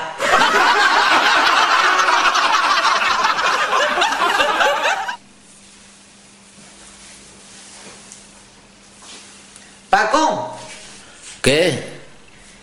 ¿tú me ves más gorda? Mm, ¿Tú te acuerdas del pantalón vaquero que tienes guardado para cuando bajes de peso? Sí. Pues siquiera te ir haciendo una mascarilla.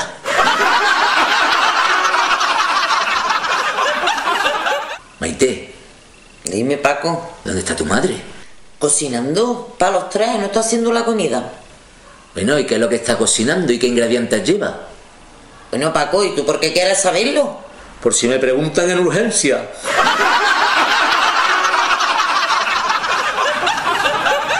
Maite, Dime, estoy aburrido. ¿y yo? Eh, ¿Jugamos al escondite? Venga. Ea, pues si me encuentras, echamos un polvete. Venga. Y si no me encuentras, estoy en el armario escondido. De todo un poco. Programa patrocinado por Hotel Don Pancho, Fomento de Construcciones y Contratas, Exterior Plus y Actúa, Servicios y Medio Ambiente.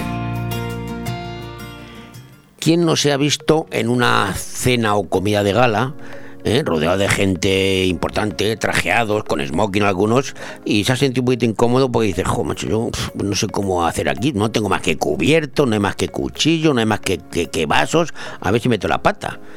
Por eso vamos a hablar, como todos los lunes a esta hora, con Alicia Sánchez, que es nuestra compañera Alicia Sánchez Cañadas, que de esto sabe un montón y seguro que me lo explica. Alicia, ¿cómo estás? Buenas tardes ya. Hola, buenas tardes Manolo, ¿cómo estáis? Pues está muy bien. Oye, y, y la pregunta que te hago rápidamente. Yo me siento en un sitio a comer, ¿eh? con mantel blanco, no esos que hay por ahí con mantel de esos de papelillo, y, y veo un montón de cubiertos y eso, digo, ¿por, por, por dónde empiezo? ¿Qué, qué, qué cubierto cojo? ¿Cuál es mi pan? ¿Cómo se come el pan? Oriéntame, por favor, que tengo una cena este domingo. ¿Ah, sí? Sí. Bueno, pues mira, los cubiertos es fácil. Bueno, se cogen siempre de fuera hacia adentro. ¿De fuera? O sea, el primer plato que te vas a comer y luego posteriormente. Generalmente eh, a, la, a mano derecha, nuestra mano derecha, tenemos por ejemplo una cuchara, pues se supone que va a haber una sopa, de primero. Eh, posteriormente, pues podemos tener un, un tenedor de, de ensalada, ay, perdón, un cuchillo de ensalada, un cuchillo de pescado o pala de pescado, eh, y luego por último un cuchillo de carne. Esto en la parte derecha, ¿vale? Mm. Y en la parte izquierda, pues los correspondientes con lo que he dicho antes. Cuchara primero. Pues podríamos, no, en la parte izquierda tendríamos los tenedores. Mm. Entonces tendríamos el tenedor de ensalada, el tenedor de pescado y el tenedor de carne. Ay, mira qué lío.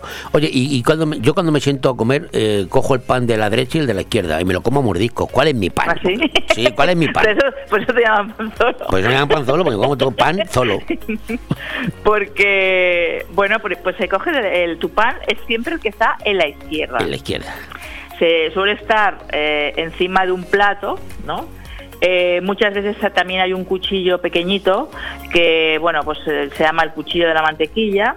O en otras ocasiones, muchas veces en algunos restaurantes, hay distintos tipos de, de panes para elegir y entonces viene el camarero que te sirve y te dice que, cuál- que- qué pan quieres, ¿no? De semillas, del- de lo que sea, y entonces lo, lo eliges y también se pone a la izquierda. Vale.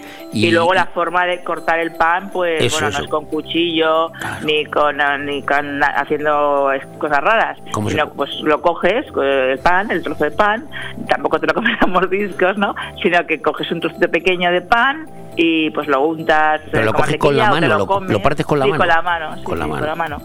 Bueno, bueno, está muy bien. Y me ocurre lo mismo, Alicia, con la servilleta. Al final ac- acabo con dos servilletas siempre. La mía y la de los vecinos, con tres. Derecha, izquierda y la mía, tres. Y digo, coño, pero yo cuento con tantas servilletas. Pues es, es- es difícil porque a veces la, la pierdes la servilleta, la sueles perder. Si te sueles suelo, esa es otra. te caes. Bueno, pues la servilleta, a ver, eh, la servilleta generalmente, eh, si el plato no es eh, hondo, el que está ya puesto en la mesa, eh, se puede colocar en el centro de la mesa. Si no, nos la encontramos generalmente esto se puede encontrar tanto a la derecha como a la izquierda, pero generalmente eh, se coloca siempre a la izquierda, es lo que se suele decir, ¿no? Eh, no está, mm, ya no es como correcto, bueno, la gente lo puede poner en los restaurantes y tal, eh, una servilleta, por ejemplo, colocada encima de una copa, así con grandes florituras, o dentro del plato, como muy doblada y tal. Sí, sí, sí. Más que nada porque es antihigiénico, entonces se nota que esa mm, servilleta ha estado muy manipulada y encima ahora con los tiempos que corren, pues Oh. es mejor que esté normal, ¿no? Vale. Mm, Pues hecha, pues eso. Eh, la servilleta, como dato anecdótico, eh, ¿tú sabes quién la inventó? ¿Quién? A un guarrete.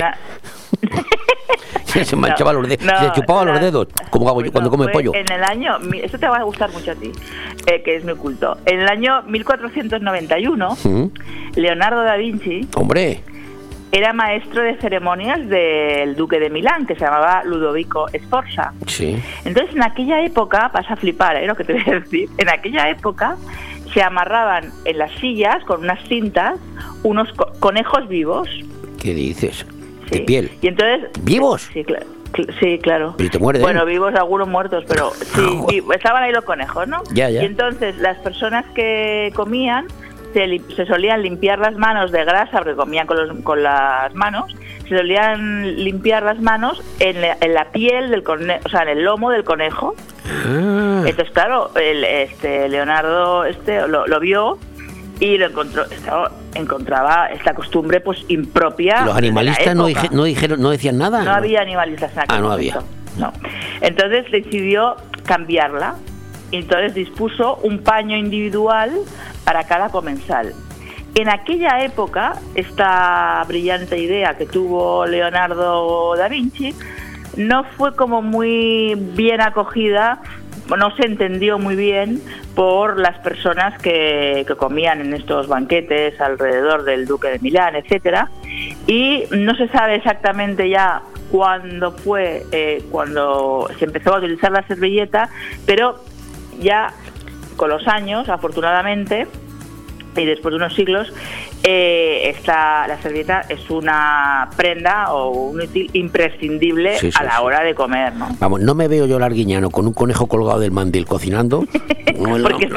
era, se está hablando del año Imagínate Arguiñano 1491. con un conejo colgado a la derecha. Eh, me lavo las manos, el conejo. No, pero mira, Arguiñano hace una cosa que no- a veces, bueno, ahora se lo suele poner aquí abajo, pero a veces se pone el trapo este, el mandil este que para mm, cocinar, a veces lo pone en el hombro y eso, y eso no es correcto. ¿eh? Bueno, bueno. O- otra cosa, mm, los cubiertos. Otra cosa, los hombres, los hombres. Los Que a hombres. veces os ponéis la, la servilleta En la- eh, en la- como, como, como babero, como yo me lo o, a- a- o- o en el pasacorbatas, eso es totalmente incorrecto. Pero vamos, yo lo he hecho y, y lo confieso, porque yo, con la, la época en la que he tenido obligado a llevar corbata y chaqueta mucho tiempo, yo cuando tenía una comida no ganaba para quitamanchas de la, de la corbata.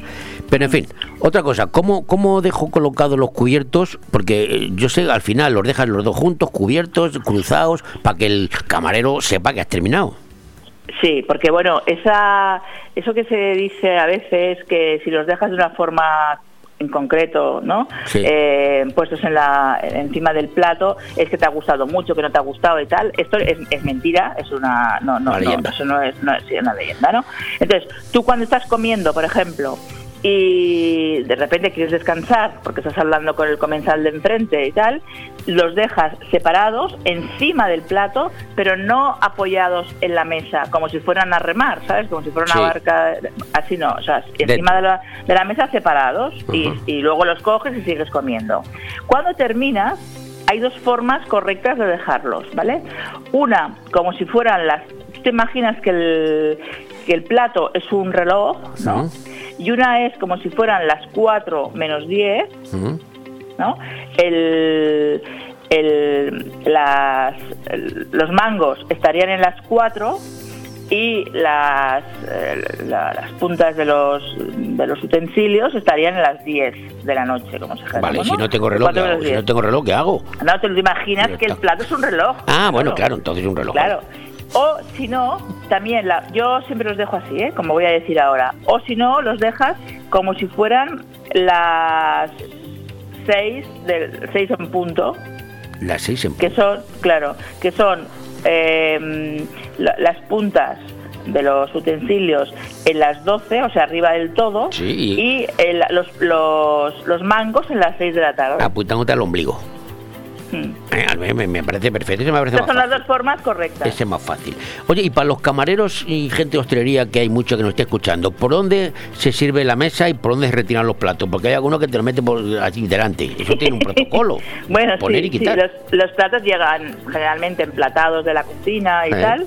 Entonces los platos se sirven siempre por la izquierda del comensal. ¿Y se retiran? y se retiran por la derecha. Bien. Y, el vino o la te bebida preguntar, el vino. se, se la sirven por la derecha. Y, y un problema, imagínate que hay mucha gente zurda. Un zurdo, ¿cómo coge los Ah. cubiertos? Bueno, un zurdo, pues bueno, pues se sienta, ¿no? Y ve los cubiertos colocados como los tenemos todo el mundo.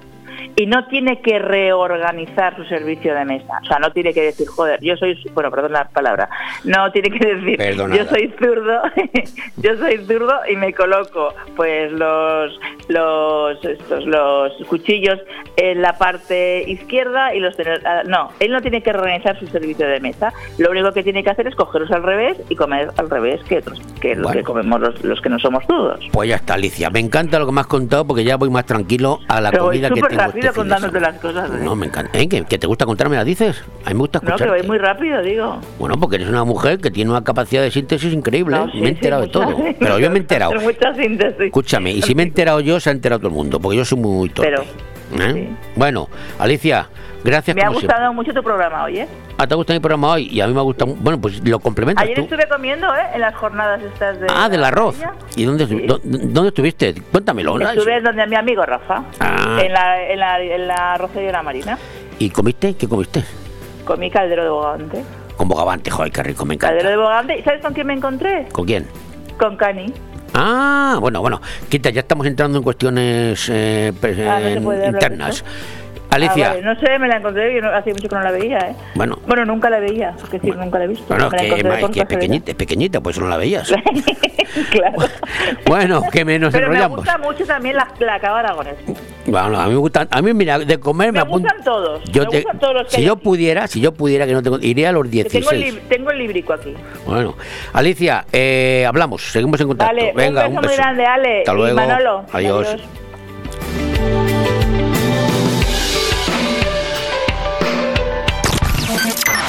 Radio 4G Benidorm, tu radio en la Marina Baja.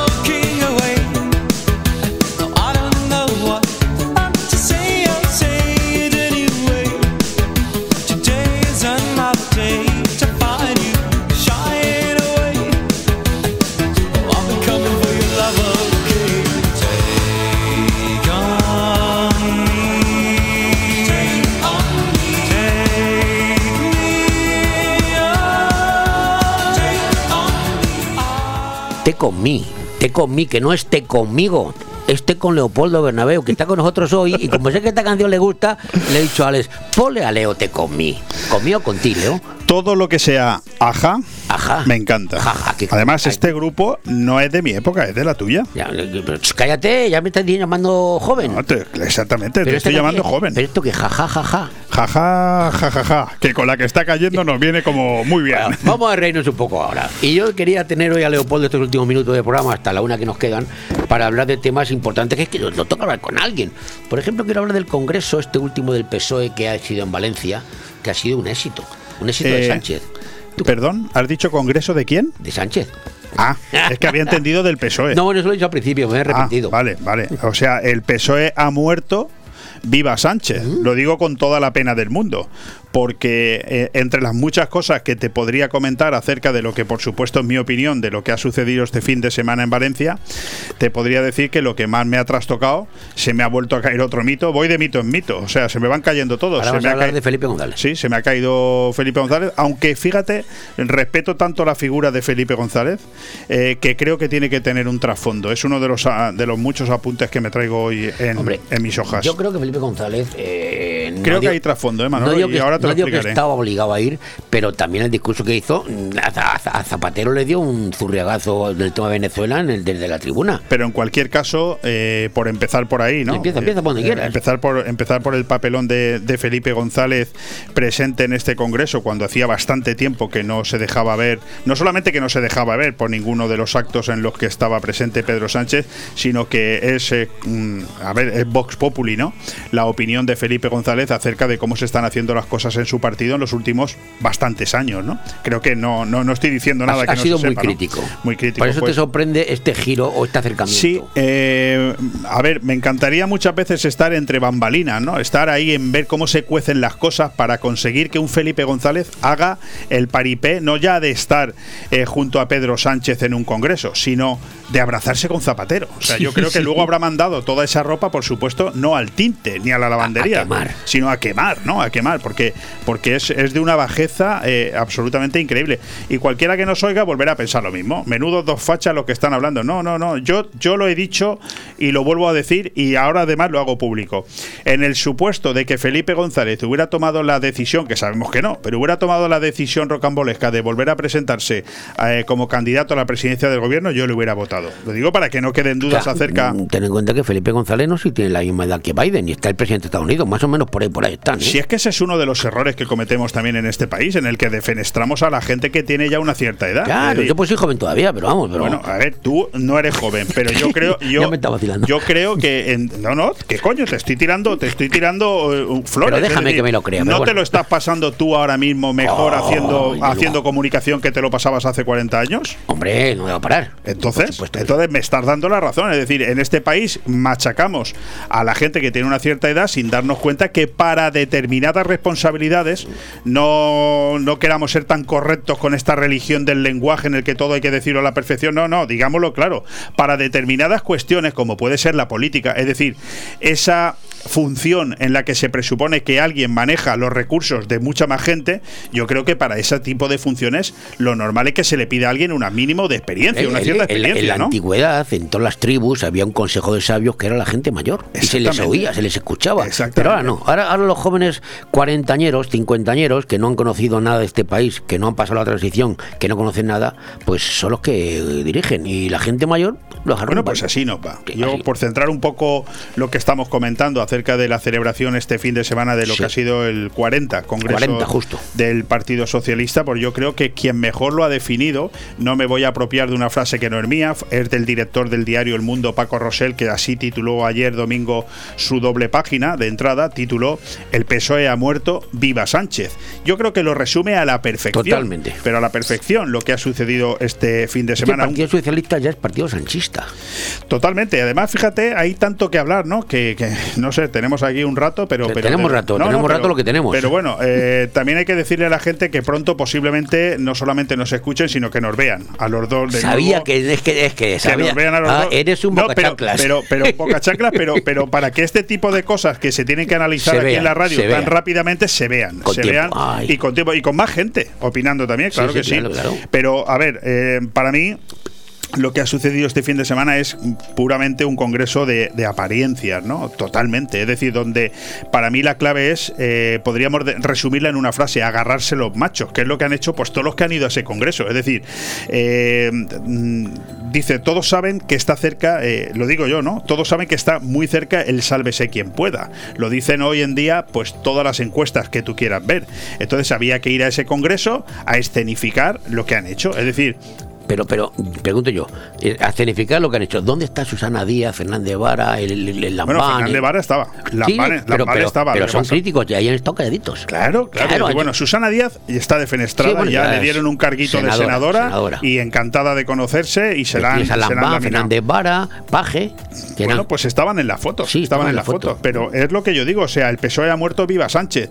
Es un análisis más que de radio de psiquiatría. Es decir, ¿qué, qué estará pasando dentro de un partido a esos niveles? Bueno, yo, yo lo, lo explico aquí. Si me dejas, te lo desarrollo venga. para ver si llegamos a concluir en algo de lo que ha pasado este fin, este fin de semana. Porque las claves, las conclusiones, creo que es lo de menos. Es lo normal de un congreso, ¿no? Todos nos queremos y vamos adelante.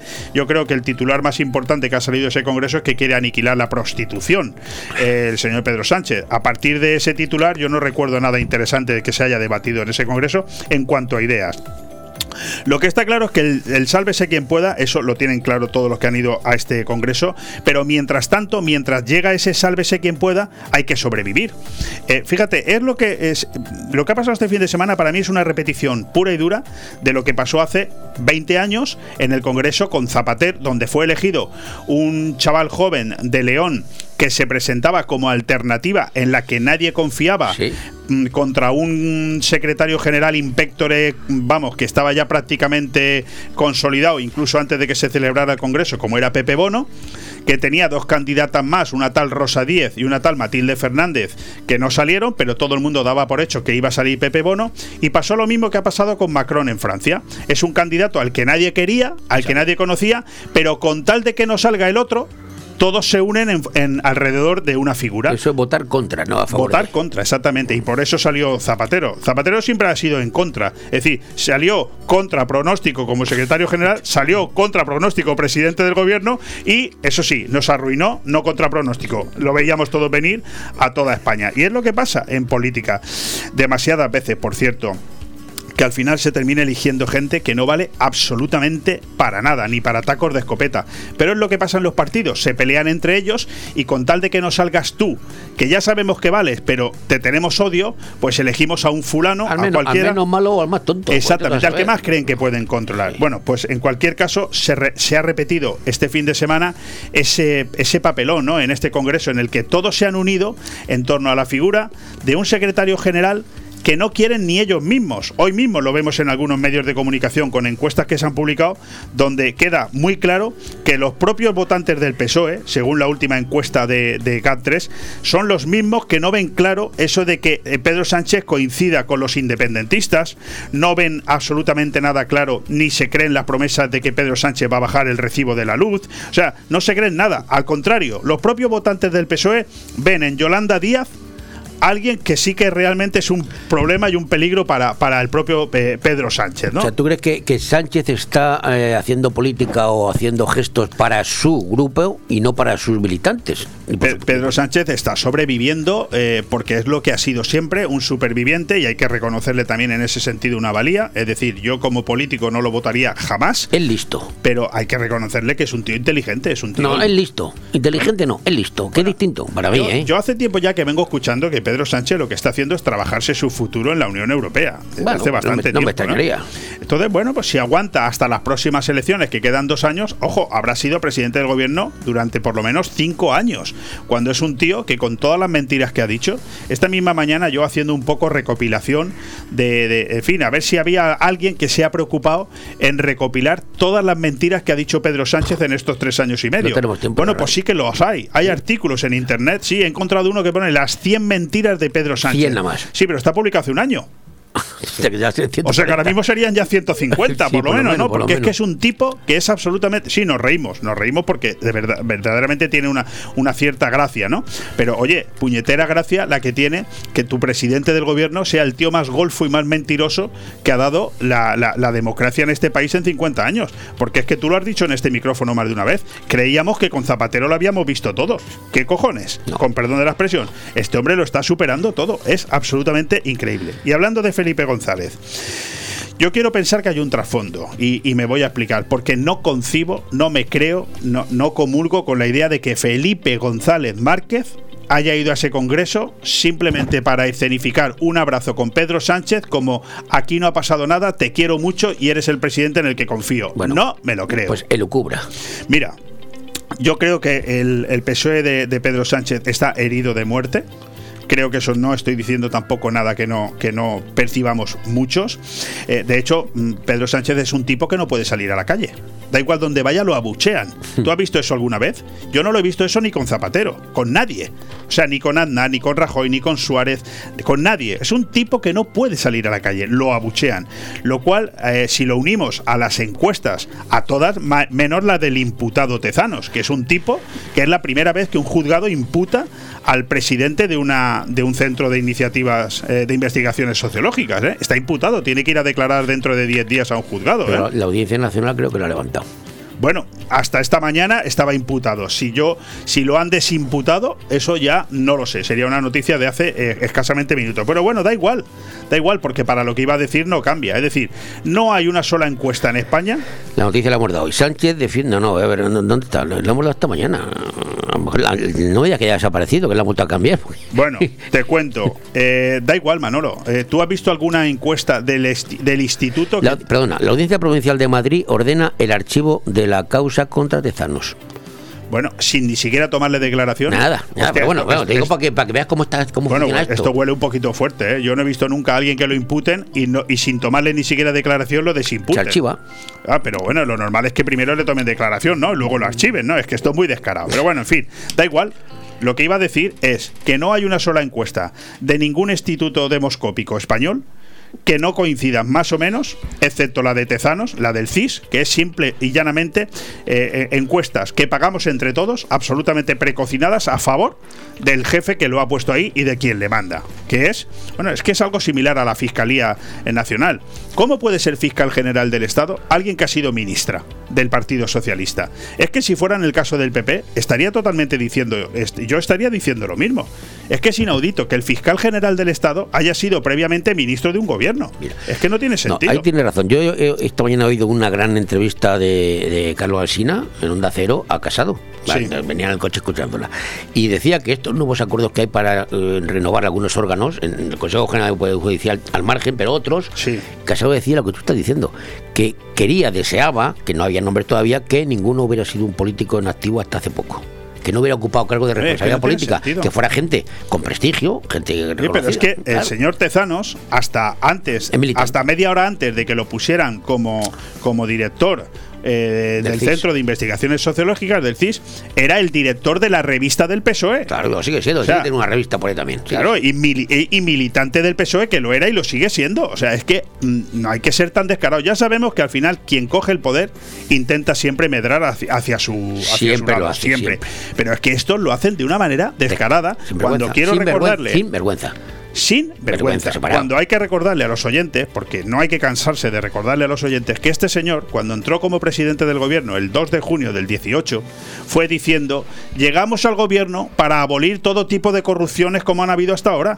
Pero si el más corrupto, el más mentiroso y el más golfo eres tú, si es que no has cumplido una sola verdad. Pero Bueno, eso, eso es una de las cosas que, que yo alucino, que la gente no se dé cuenta. Y sin embargo, ha multiplicado por 5, por 10 el número de asesores. Tiene 500, tío, no sé ¿Cómo 400, 500? yo qué Tiene sé lo que- 800 y pico. Bueno, Tiene pero y 800 luego súmale los que tienen el la ministra, el ministro, el otro, el otro. Tienes una, una Pues yo, corte, por una terminar de- un poco con lo que te estaba diciendo de Ah. Felipe, porque he dicho en antena que yo quiero pensar que Felipe, acudiendo a ese congreso. ¿Eso por qué? Porque, porque yo creo que Felipe eh, lo que ha venido a representar en ese congreso es algo que de momento muy poquita gente se ha dado cuenta.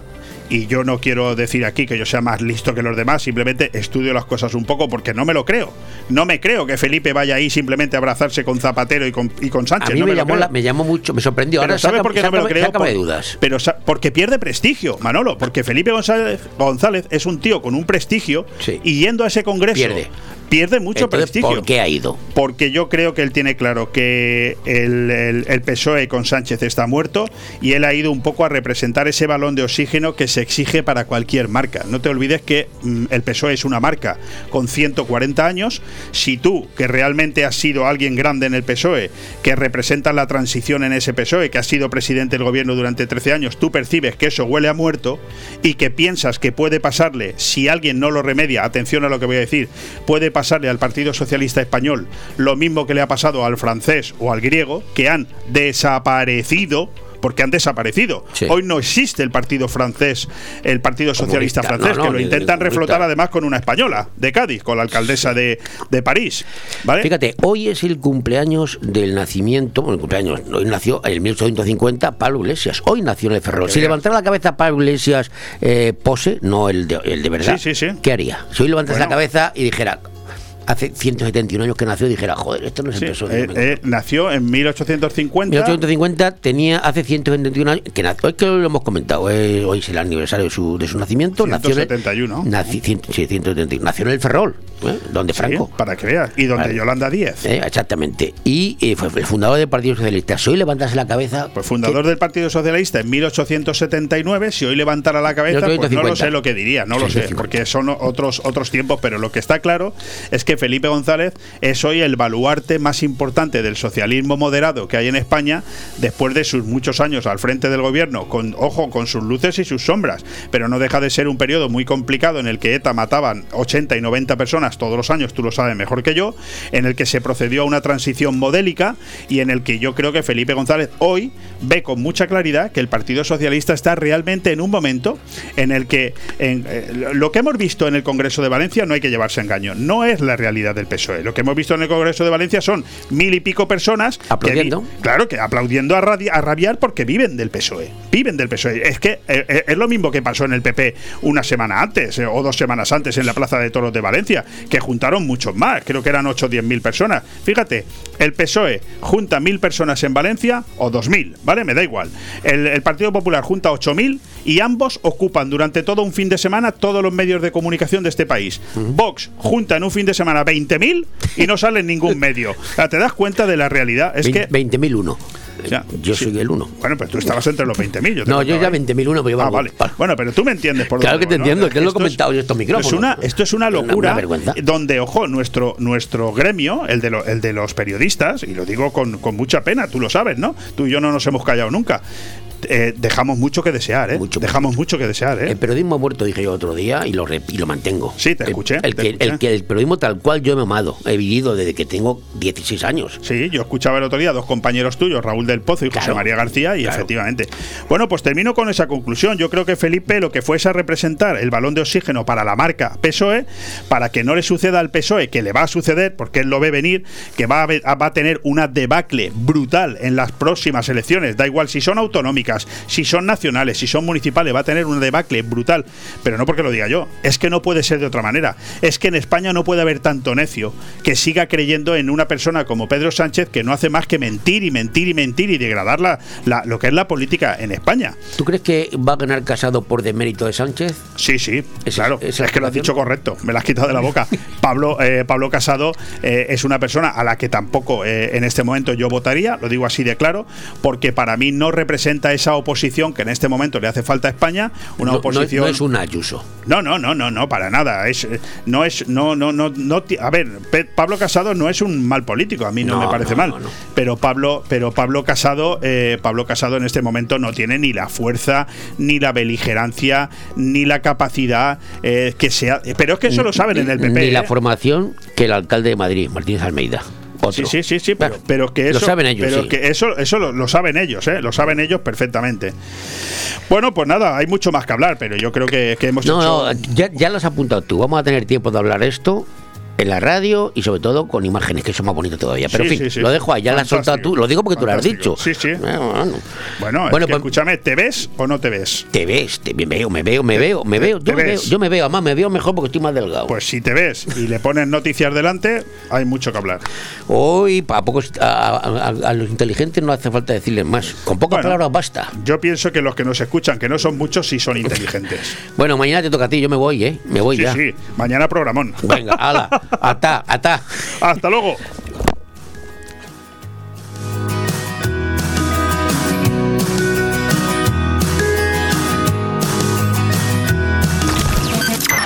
Radio 4G Benidorm, tu radio en la Marina Baja.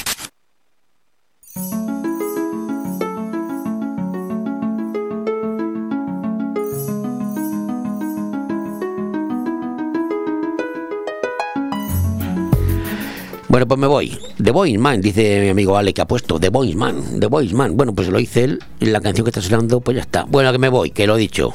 Que hasta, hasta el viernes. El viernes volveré de nuevo con ustedes. Le dejo mañana, tres días le dejo con Leopoldo.